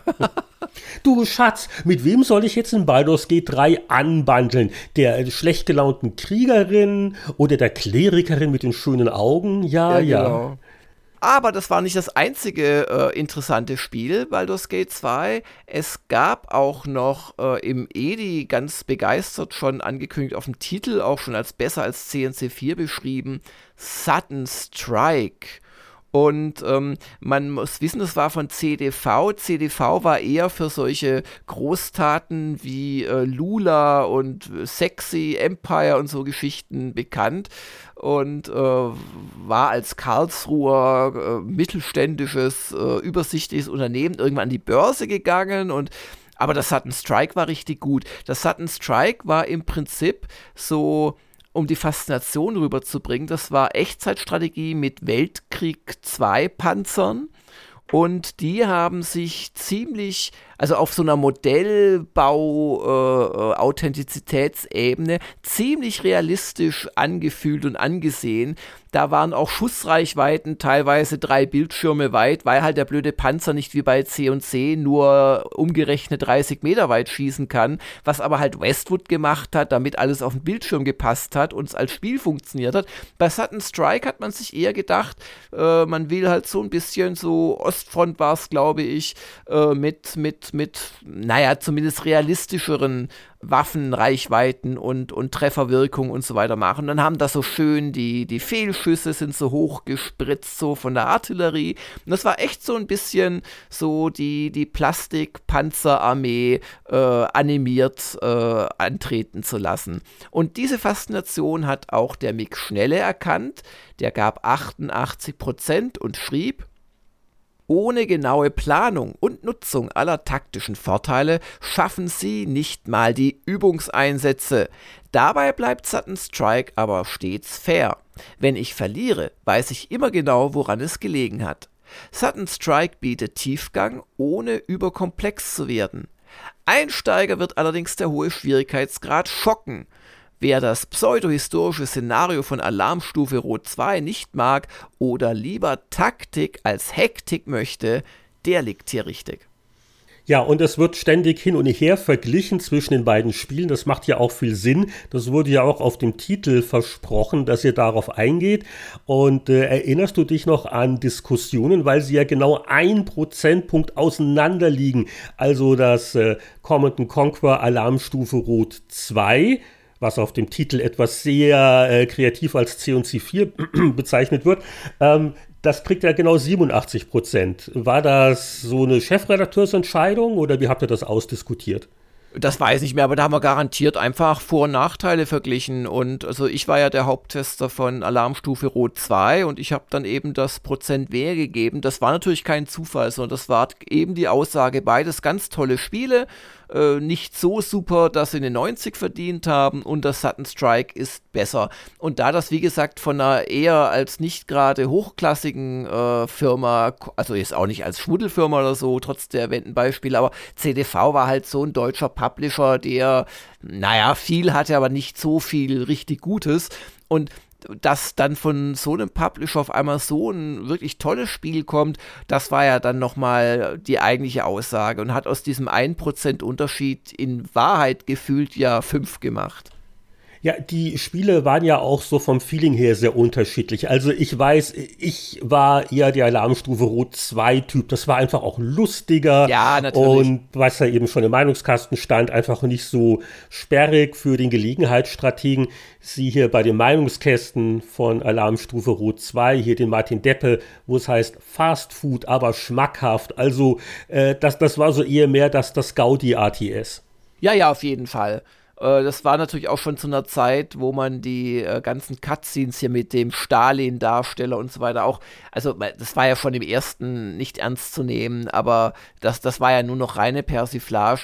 Und das war halt hektisch und, und stark geskriptet, wie man es halt von Command Conquer kannte, während Sutton Strike halt mehr so ein wirklich penibles, taktisch geschicktes Vorarbeiten äh, bedurfte, wo du wirklich äh, dir überlegen musstest, wenn ich da jetzt auf die Lichtung laufe, dann greifen die mich an, dann ziehe ich mich zurück und da stehen dann meine Packs bereit und so weiter. Also da war wirklich, das war wirklich ein Taktikspiel und äh, C&C war halt so noch typische Echtzeitstrategie mit Basenbau. Ja, der, der, Udo Kier hat ja mitgespielt bei den Videosequenzen. Das ist allein schon der 90er gewesen, oder?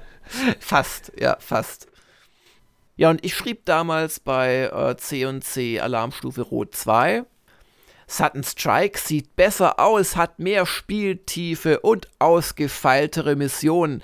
Ist das der Untergang des Abendlandes? Nein, nur der Beweis, dass ein großer Name allein nicht reicht, um im hochklassig besetzten Echtzeitgenre vorn zu bleiben. Und etwas weiter unten schreibe ich noch, die Missionen von Alarmstufe Rot 2 sind relativ kurz, aber abwechslungsreich und spannend. Während ich mich bei Sutton Strike geruhsam Stück für Stück vorarbeite, ist hier ständig was los. Nur mit dem richtigen Einheitenmix kann ich die ständigen, leider stupide geskripteten Gegenangriffe abfangen. Ja, eine mit äh, hochkarätigen Tests wirklich gesegnete Ausgabe. Und ich habe ja sogar noch hinten noch so einen, der fast schon in die auch so Kult-Geheimtipp-Schublade gehört, gefunden. Das ist ein Spiel, das glaube ich auch für die Xbox kam. Hier natürlich in GameStar wurde die PC-Version getestet. Und ich glaube, seit Jahrzehnten gibt es so, naja, wenn ich sagen, eine Handvoll Fans, aber es gibt durchaus Leute, die immer noch hoffen, dass es mal fortgesetzt wird. Aber anscheinend war es kein großer kommerzieller Erfolg. Von welchem Titel ist wohl die Rede?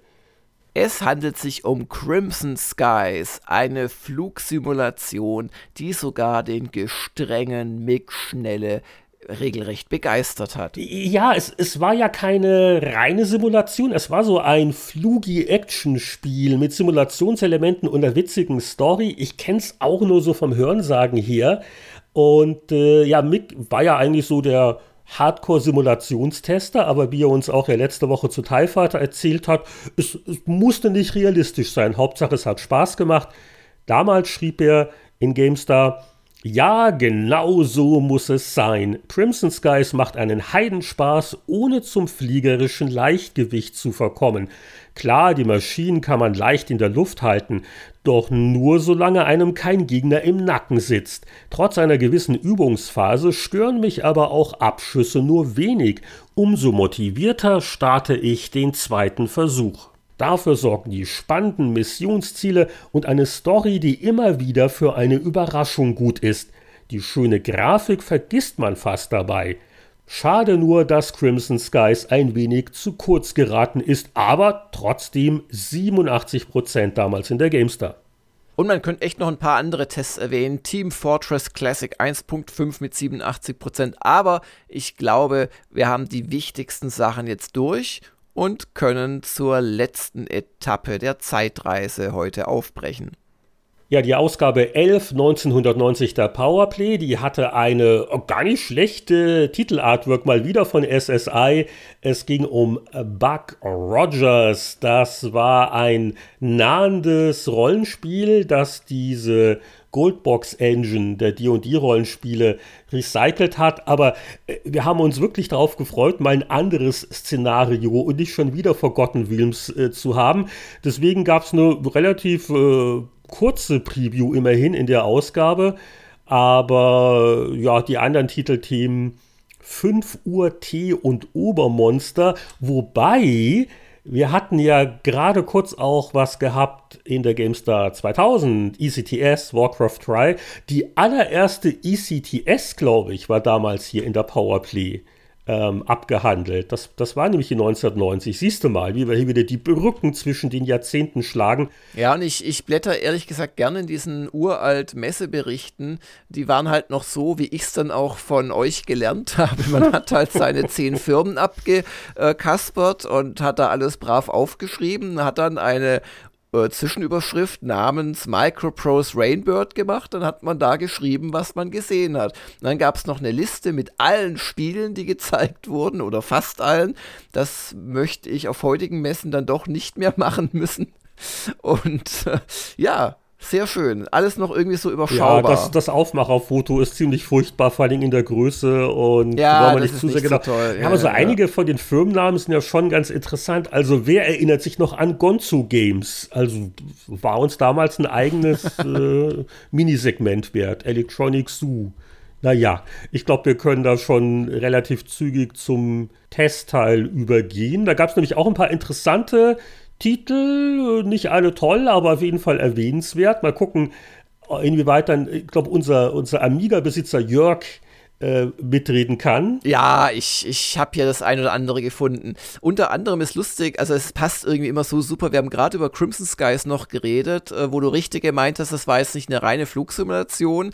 Und äh, hier in der äh, nochmal zehn Jahre älteren Powerplay, da war Wings getestet worden. Und das war die, naja, nennen wir es mal ganz gnädig, Flugsimulation von Cinemaware. Und die hat eben auch viel auf das Drumrum, dann am Boden, im Hangar und so weiter gesetzt. Gab immer wieder so Cutscenes mit ein paar äh, Textsätzen und so. Und das war ein richtig schönes Spiel, habe ich auch gern gespielt. Und auch der Michael Henks, der schrieb nämlich und vergab 75% für die Amiga-Fassung.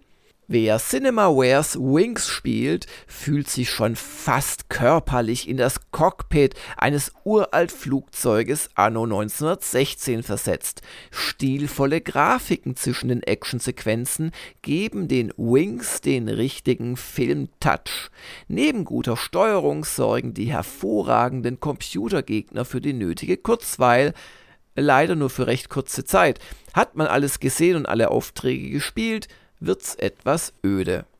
Wir hatten das ja auch korrekt als Actionspiel bezeichnet. Also es war zwar im Ersten Weltkrieg angesiedelt und Doppeldecker und so, aber das erfüllte jetzt nicht höchste Simulationsansprüche. Nee. Es, es, gab, es gab ja dieses, äh, diese Ego-Sicht in Anführungszeichen, das war noch am ehesten. Dann gab es so eine Bomber-Einlage, wenn ich mich recht das entsinne. Das war so wie, wie Blumex fast, ne? mit der isometrischen ja, ja, genau. Grafik. Ja. ja.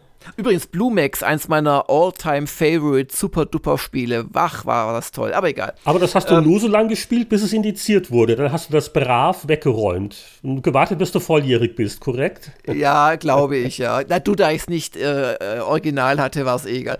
Ähm, genau. Und, und genau das schriebst du ja auch in deinem Meinungskasten, nämlich drei Action-Sequenzen sind einfach nicht genug, auch wenn sie sich noch so gut spielen.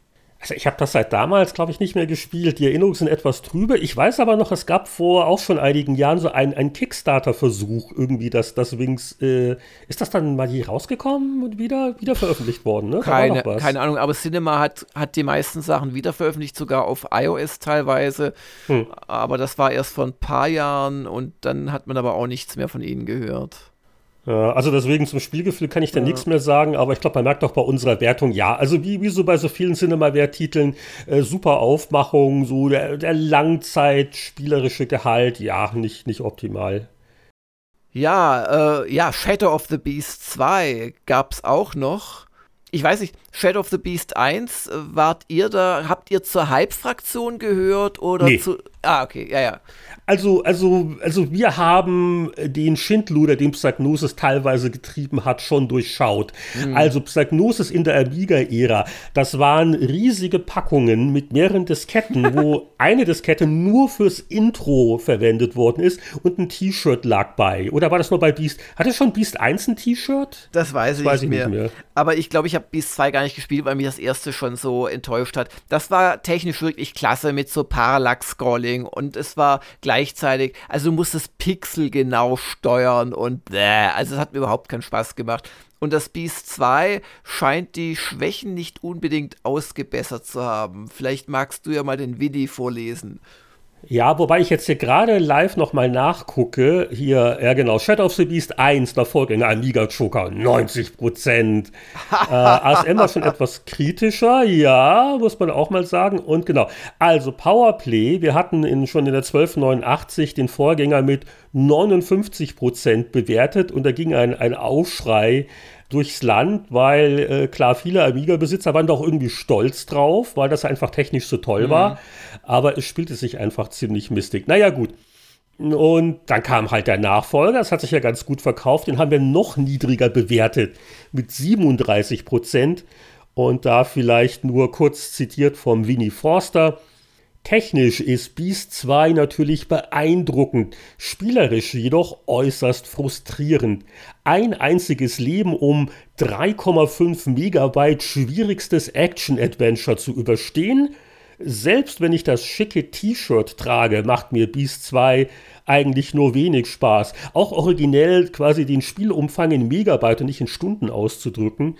Aber, aber als wenn das selbst Winnie zu schwer war. Also hm. dann, dann war es wohl wirklich äh, zu viel des Guten. Aber dann kannst du das dann doch mal nachholen, wenn du sagst, du hast nur den Vorgänger gespielt. Äh, ja, ein andermal dann vielleicht, ja. ja, oh wow, ich klinge in meinem Meinungskasten auch ziemlich angenervt, ja. Ich habe mich mächtig geärgert. Gewisse Softwarefirmen sollten aufhören, mit solchen windigen Titeln den Leuten viel Geld aus der Tasche ziehen zu wollen. Okay. Dann, dann zu, zur nächsten niedrigen Wertung, weil das ist ein Spiel, das kennst du, glaube ich, auch, oder? Ja, natürlich. Und das sind wir im Bereich von Spielen, wo ich mir wirklich die Originale schon allein wegen der dicksten Anleitung geholt habe. Äh, die Rede ist von UMS2, also nicht UMS2, ums Verrecken, auch wenn das ganz gut passen würde, UMS2 und das wiederum steht für Universal Military Simulator 2. Und also selten gab es eine Fortsetzung, die derart wenig bis gar nichts mit dem ersten Teil zu tun hat. Das muss man sich vorstellen, wie wenn quasi ein Apfel auf der Weltbühne erscheint und sagt, ich bin Apfel 1 und dann kommt ein Backstein und nennt sich Apfel 2. Also das sind ungefähr die gleich, äh, die die Gemeinsamkeiten zwischen beiden. UMS 1 war auf Atari ST und Amiga ein letzten Endes nicht sehr spielenswertes Programm gewesen, das aber trotzdem durch seine simple Schlichtheit was für sich hatte. Und zwar war da die Idee von dem, äh, wie hießen der, S-Run, glaube ich, der, der Entwickler des Ganzen war ein Computer Scientist und ähm, hat, hat quasi das sehr ernsthaft gemacht. Und dieser erste Universal Military Simulator äh, hatte quasi als grafisches Highlight so eine, so eine äh, Drahtgitter-Topografie der Schlachtfelder und man konnte die sogar sich selbst irgendwie zusammenbasteln, wenn ich mich recht entsinne. Und äh, die eigentlichen Kampfeinheiten waren quasi nur Fähnchen, die da drauf auf den Punkten quasi dieses äh, Gitternetzes drauf saßen. Und damit hat man dann halt auf einer sehr abstrakten Ebene, äh, ja, Waterloo nachgespielt und solche Sachen. Und das hat eigentlich gar nicht so schlecht funktioniert. Äh, bis auf ein äh, völlig hirnrissiges Feature, dass nämlich Fernkämpfer im Nahkampf tödlicher waren als jeder Nahkämpfer. Das lag daran, dass die schlauen Entwickler sich gedacht haben, naja, Fernkämpfer nehmen in der Reichweite äh, an, an, an Schadensausteilikapazität einfach ab und darum machen wir die immer schwächer mit jedem Gitterpunkt quasi Entfernung bis zu ihrer Maximalreichweite. Nur bei Gitterpunktentfernung äh, 0, also bei einem Nahkampf, wenn kurzzeitig diese beiden Flaggen aufeinander standen, haben die dann halt ihr Maximum ausgeteilt und dadurch haben dann Bogenschützen im, was weiß ich, was es noch an Szenarien gab, Hastings war glaube ich noch dabei, haben halt alles niedergemetzelt. So, nach dieser kleinen Vorgeschichte, was der Universal Military Simulator 1 war und warum ich den trotz seiner Schwächen echt gut fand und auch da versucht habe, so Herr der Ringe Schlachten zu machen, weil du konntest halt einfach dir Szenarien basteln, die Kampfwerte frei verteilen und äh, die Einheiten benennen, wie du mochtest. Es gab ja keine wirkliche Grafik, also war das wirklich sehr universal, konntest du halt echt viel mit rumspielen. So, und jetzt kommt der Universal Military Simulator 2 und hat als kleine Änderung schon mal einfach gar keine Drahtgittergrafik mehr, sondern eine allerdings bodenlos hässliche Kachelgrafik à la Ultima oder Civilization 1 und hat jetzt auch nicht mehr einzelne Schlachten, sondern tatsächlich Kriege auf, auf mit globalem Maßstab nachgestellt. Und ähm, das Problem beim Universal Military Simulator 2 war allerdings, dass es ebenso wenig ein echtes Spiel war wie der erste, aber unglaublich viel komplexer und hässlicher und langsamer und unspielbarer. Und okay, ich habe ich, ich hab eine Frage nämlich. Kann ich dir kurz einklinken? Ja, natürlich. Ich, ich weiß nämlich nicht, ob wir hier einen Wertungstrier haben oder nicht, weil der Anatol und der Michael, das sind die beiden Tester, die schreiben beide in ihren Meinungskästen durchaus kritische Sachen, aber sie machen die G-zu-Gesichter. Die Gesamtwertung der ST-Version ist aber 36 Prozent. Und da dachte ich mir, ist das vielleicht ein Verdreher? Sollte das 63 heißen und irgendwo in der Produktion ist was schiefgelaufen? Ich habe aber in der anschließenden Powerplay zumindest keine Korrektur gefunden und müsste jetzt die Kollegen mal fragen, was ist denn mit deiner Kompetenz, deiner Analyse? War das eine 36 oder eine 63 eine gedachte. Äh, das war mit Sicherheit eine 36. Also ich, ich schätze die Kollegen und dass sie dieses Machwerk mit einer 63 äh, äh, überbewertet hätten, kann ich ihnen einfach nicht zutrauen. Nee, das Ding war unspielbar. Du musst dir vorstellen, das war, also du konntest da, also was weiß ich, da wurde dann ne, die, die ganzen Feldzüge Napoleons auf einer riesigen Karte dargestellt. Nur, wenn du diese Karte gescrollt hast, da dauerte das ohne Scheiß 20, 30 Sekunden, bis der Bildschirm neu aufgebaut war. Dann bist du ein bisschen zu weit nach rechts gerückt, dann hast du eine Einheit nicht mehr gefunden. Wenn du, wenn du dann deinen Spielzug hattest und der Computergegner dran war, das dauerte und dauerte und dauerte. Das war unglaublich. Also die, da, da, liefen im Hintergrund komplexeste Berechnungen ab. Ich kann mich erinnern, du hattest sogar so ein Wetter-Overlay. Wahrscheinlich war es das erste Spiel, das sowas überhaupt äh, sich einfallen ließ. Aber das war völlig war unspielbar. unnütz. Es war einfach unspielbar. Also ja. Kann ich äh, den Anatol locker zitieren? Das passt jetzt genau. Ja. Anatol schrieb damals unter anderem Strategie in allen Ehren, aber hier wird es mir zu viel. Bei UMS 2 kann man quasi von der Größe der Hagelkörner bis zur Unterhosenfarbe der Soldaten alles einstellen. Für Realismusfans und Schlachtenfreaks mag das die Offenbarung sein. Für meinen Geschmack hemmt es nur den Spielfluss. Der erste Teil hat mir wesentlich besser gefallen. Ja, hat er völlig recht. Und ähm, nur mit einem nicht. Ich mag dieses Jahr, aber wenn man Genre-Fan ist, dann findet man den Blödsinn gut. Nein, gerade der Genre-Fan, der spielt das ja dann wirklich. Der will das spielen. Der hat die 5000 Seiten Anleitung im verzweifelten Versuch durchgelesen, irgendwo die Tempo-Taste zu finden. Oder, und nein, das war ehrlich gesagt, das wäre eine gute Antwort auch gewesen, vielleicht auf seiner Zeit voraus, weil ähm, das mit einer performanten Berechnung und einer gescheiten Benutzerführung und Zügen, die nicht eine Dreiviertelstunde dauern, bis der Computer alles berechnet hat. Ich übertreibe nur leicht, also es waren wirklich etliche Minuten. Äh, ja, das hätte vielleicht funktionieren können oder funktioniert heute womöglich, aber damals, das war echt unspielbarer Quark.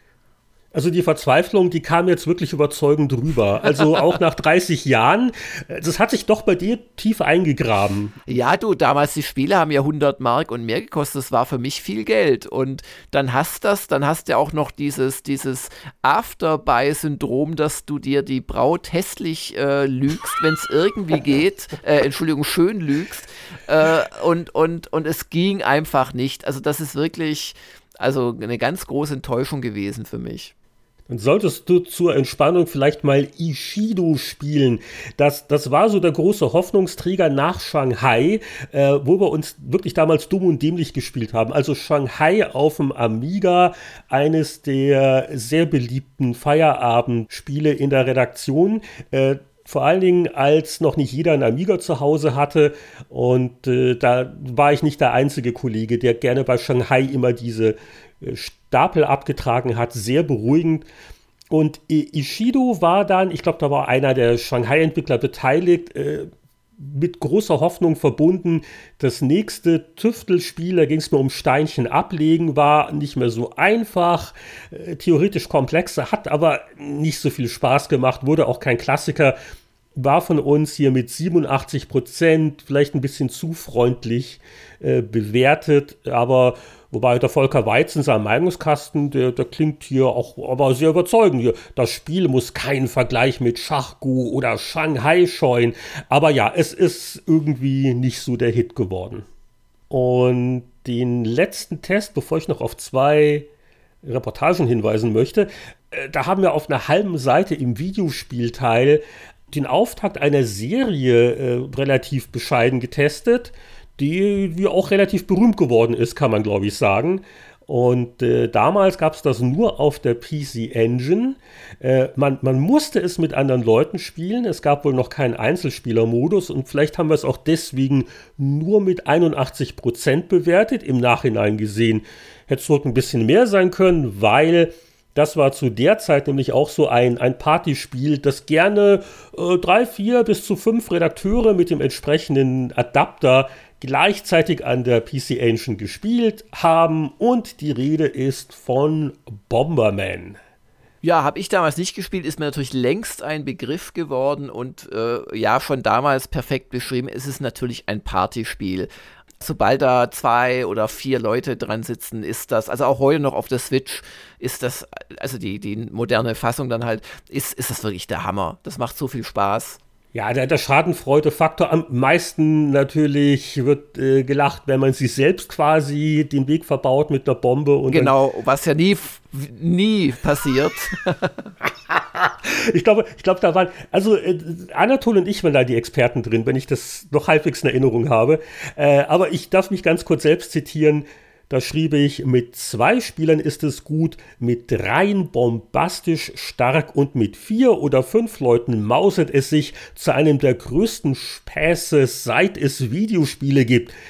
Das muntere Wegpusten im trauten Freundeskreis provoziert Lacher, Flüche und vor allem jede Menge Motivation. Es ist allerdings schade, dass Solopartien gegen Computergegner nicht vorgesehen sind. Und das hat dem Ding damals auf jeden Fall das Powerplay-Prädikat äh, gekostet, dass es also solo gar nicht ging. Ich glaube, das ist der Hauptgrund, warum es nur 81 waren. Nein, aber also ganz, ganz toller Titel. Ja, und, und zwei Specials, die ich noch erwähnenswert finde. Das eine immer wieder ganz lustig, wenn man so nachliest, was damals PC-Spieler für eine Hardware hatten. Seite 126 ist ein Special mit dem Titel Vom Arbeitstier zum Spieleriesen. Da geht es so um PCs im Allgemeinen und was der Spieler so braucht. Da ist die Rede halt von der 16-Bit VGA Grafikkarte mit 512 Kilobyte Speicher oder äh, Festplatten mit, mit 40 Megabyte, da passt ja heute nicht mehr ein Drittel Call of Duty drauf. und äh, Soundkarten waren ja gerade auch am Aufkommen, die waren noch relativ neu. Äh, Adlib Soundblaster für vierstellige Beträge konnte man auch eine Roland-Karte erwähnen. Also das ist immer wieder ein, ein Schmunzelthema und ähm, wo ich also heute noch ein äh, bisschen stolz drauf bin, ist der Artikel Die furchtbaren Zehn. Da habe ich einfach mal in Kategorien wie die lächerlichsten Bösewichte oder äh, der langsamste Adventure Parser äh, einfach schlechte Spiele vorgestellt. Die gab es auch schon vor 30 Jahren und ist deswegen eine schöne Geschichte geworden, weil da hat die weise Chefredaktion, das war Anatol damals, hat uns da den Platz gegeben, um das auch optisch äh, nett zu machen. Und der Rolf Beuke, unser Layouter und natürlich auch unser ähm, hausinterner Comiczeichner, der hat äh, zu jeder der Kategorien eine tolle Illustration gemacht. Und das ist dann irgendwie, also nicht so äh, textlastig, wie wir das sonst vielleicht äh, gewohnt waren. Das ist eine großzügige Strecke, schön illustriert und bringt ein paar Erinnerungen zurück an, an Katastrophen von damals, die man vielleicht nicht mehr ganz so ähm, im Kopf hatte und äh, geht natürlich auch dann äh, zu Ende mit der schlampigsten deutschen Anleitung, immer wieder eine beliebte Rubrik. Und das hatte ich schon ganz vergessen. Damals Flimbos Quest von System Free. War so ein, so, so ein Hübschspiel, ne? Du, ich bin ganz fasziniert noch von irgendwelchen Erotik- Pixel-Adventuren und du, du bist doch bei der Erotik. Kategorien wie die dümmsten Dialoge. Also sorry, ich habe nicht mitgeblättert. Ach ja, ja, die dümmsten, stimmt, das war auch noch. Äh, das hässlichste Sprite gab es auch. Ja, ja. Und äh, auf jeden Fall die, die Ladeanleitung für Flimbus Quest. Commodore C64 Kassette. Stecke die Kassette in den Speiler hinein und prüfe, dass es ganz am Anfang ist. Halte den Shift-Schlüssel nach unten und drück den Laufstopp-Schlüssel und drück Spiel. Ich glaube. Man kann schon erkennen, das war natürlich Runstop und wir haben eine Datasette versucht äh, zu aktivieren. Aber ja, ja. das Erstaunliche ist ja, damals gab es ja noch kein äh, Google Translate, auf das man schieben konnte. Also man musste quasi schon von Hand in ein Wörterbuch schauen und dann Wörterbuch übersetzen. Hand für Hand. Ja, Plus, du hattest natürlich noch äh, analog äh, Druckerei und so. Äh, du hattest natürlich noch den Setzer der äh, vielleicht, wenn er das in England gemacht hat, nicht so gut Deutsch konnte. Da hat natürlich noch der, der, der Setzer vielleicht noch so individuelle Trennweisen eingebracht, um das interessant zu machen. Und die Diskettenversion klang auch nicht viel besser. Ähm, mit der Ausschrift nach oben in den Fahrspieler. Diskettenlaufwerk sind da drauf gekommen. Drive vielleicht? Ja, Drive, Fahr, ja, genau. Ja. Disk, okay. Und prüfe, dass die Klape, ein P, gut geschlossen ist. Ich glaube, also wir halten auch bald unsere Klappen, wenn ich so auf die Uhr gucke. Und, also meine ähm, Klappe war ja wieder viel geschlossen jetzt in der letzten halben Stunde. Naja, also nach dem UMS 2 Special. äh, das brach so aus mir heraus, das, das war untypisch. Deswegen, liebe Zuschauer, wenn wir heute überzogen haben, es lag nicht an mir. Aber immer wenn der Jörg, also äh, bei der Powerplay, da gerät er einfach zu sehr ins Schwärmen. Da kann er sich nicht losreißen. genau. Ja, aber ich fand das wieder eine erfrischende, nostalgische Reisetour und bin aber auch der Meinung, dass wir jetzt dringend zurück in die Jetztzeit müssen. Es warten dann doch einige Xbox Series X Spiele auf mich. Und das kann ja nur noch eines bedeuten, unsere harmonische Verabschiedung. Wir sagen bis zum nächsten Mal. Tschüss.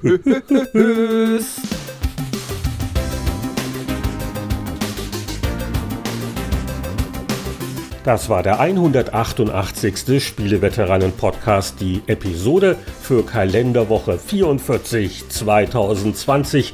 Und bereits nächste Woche hören unsere Patreon-Unterstützer der 5-Dollar-Klasse uns wieder. Dann sind die November Off-Topic-Themen fällig und den Rest der Welt, den begrüßen wir wieder in 14 Tagen.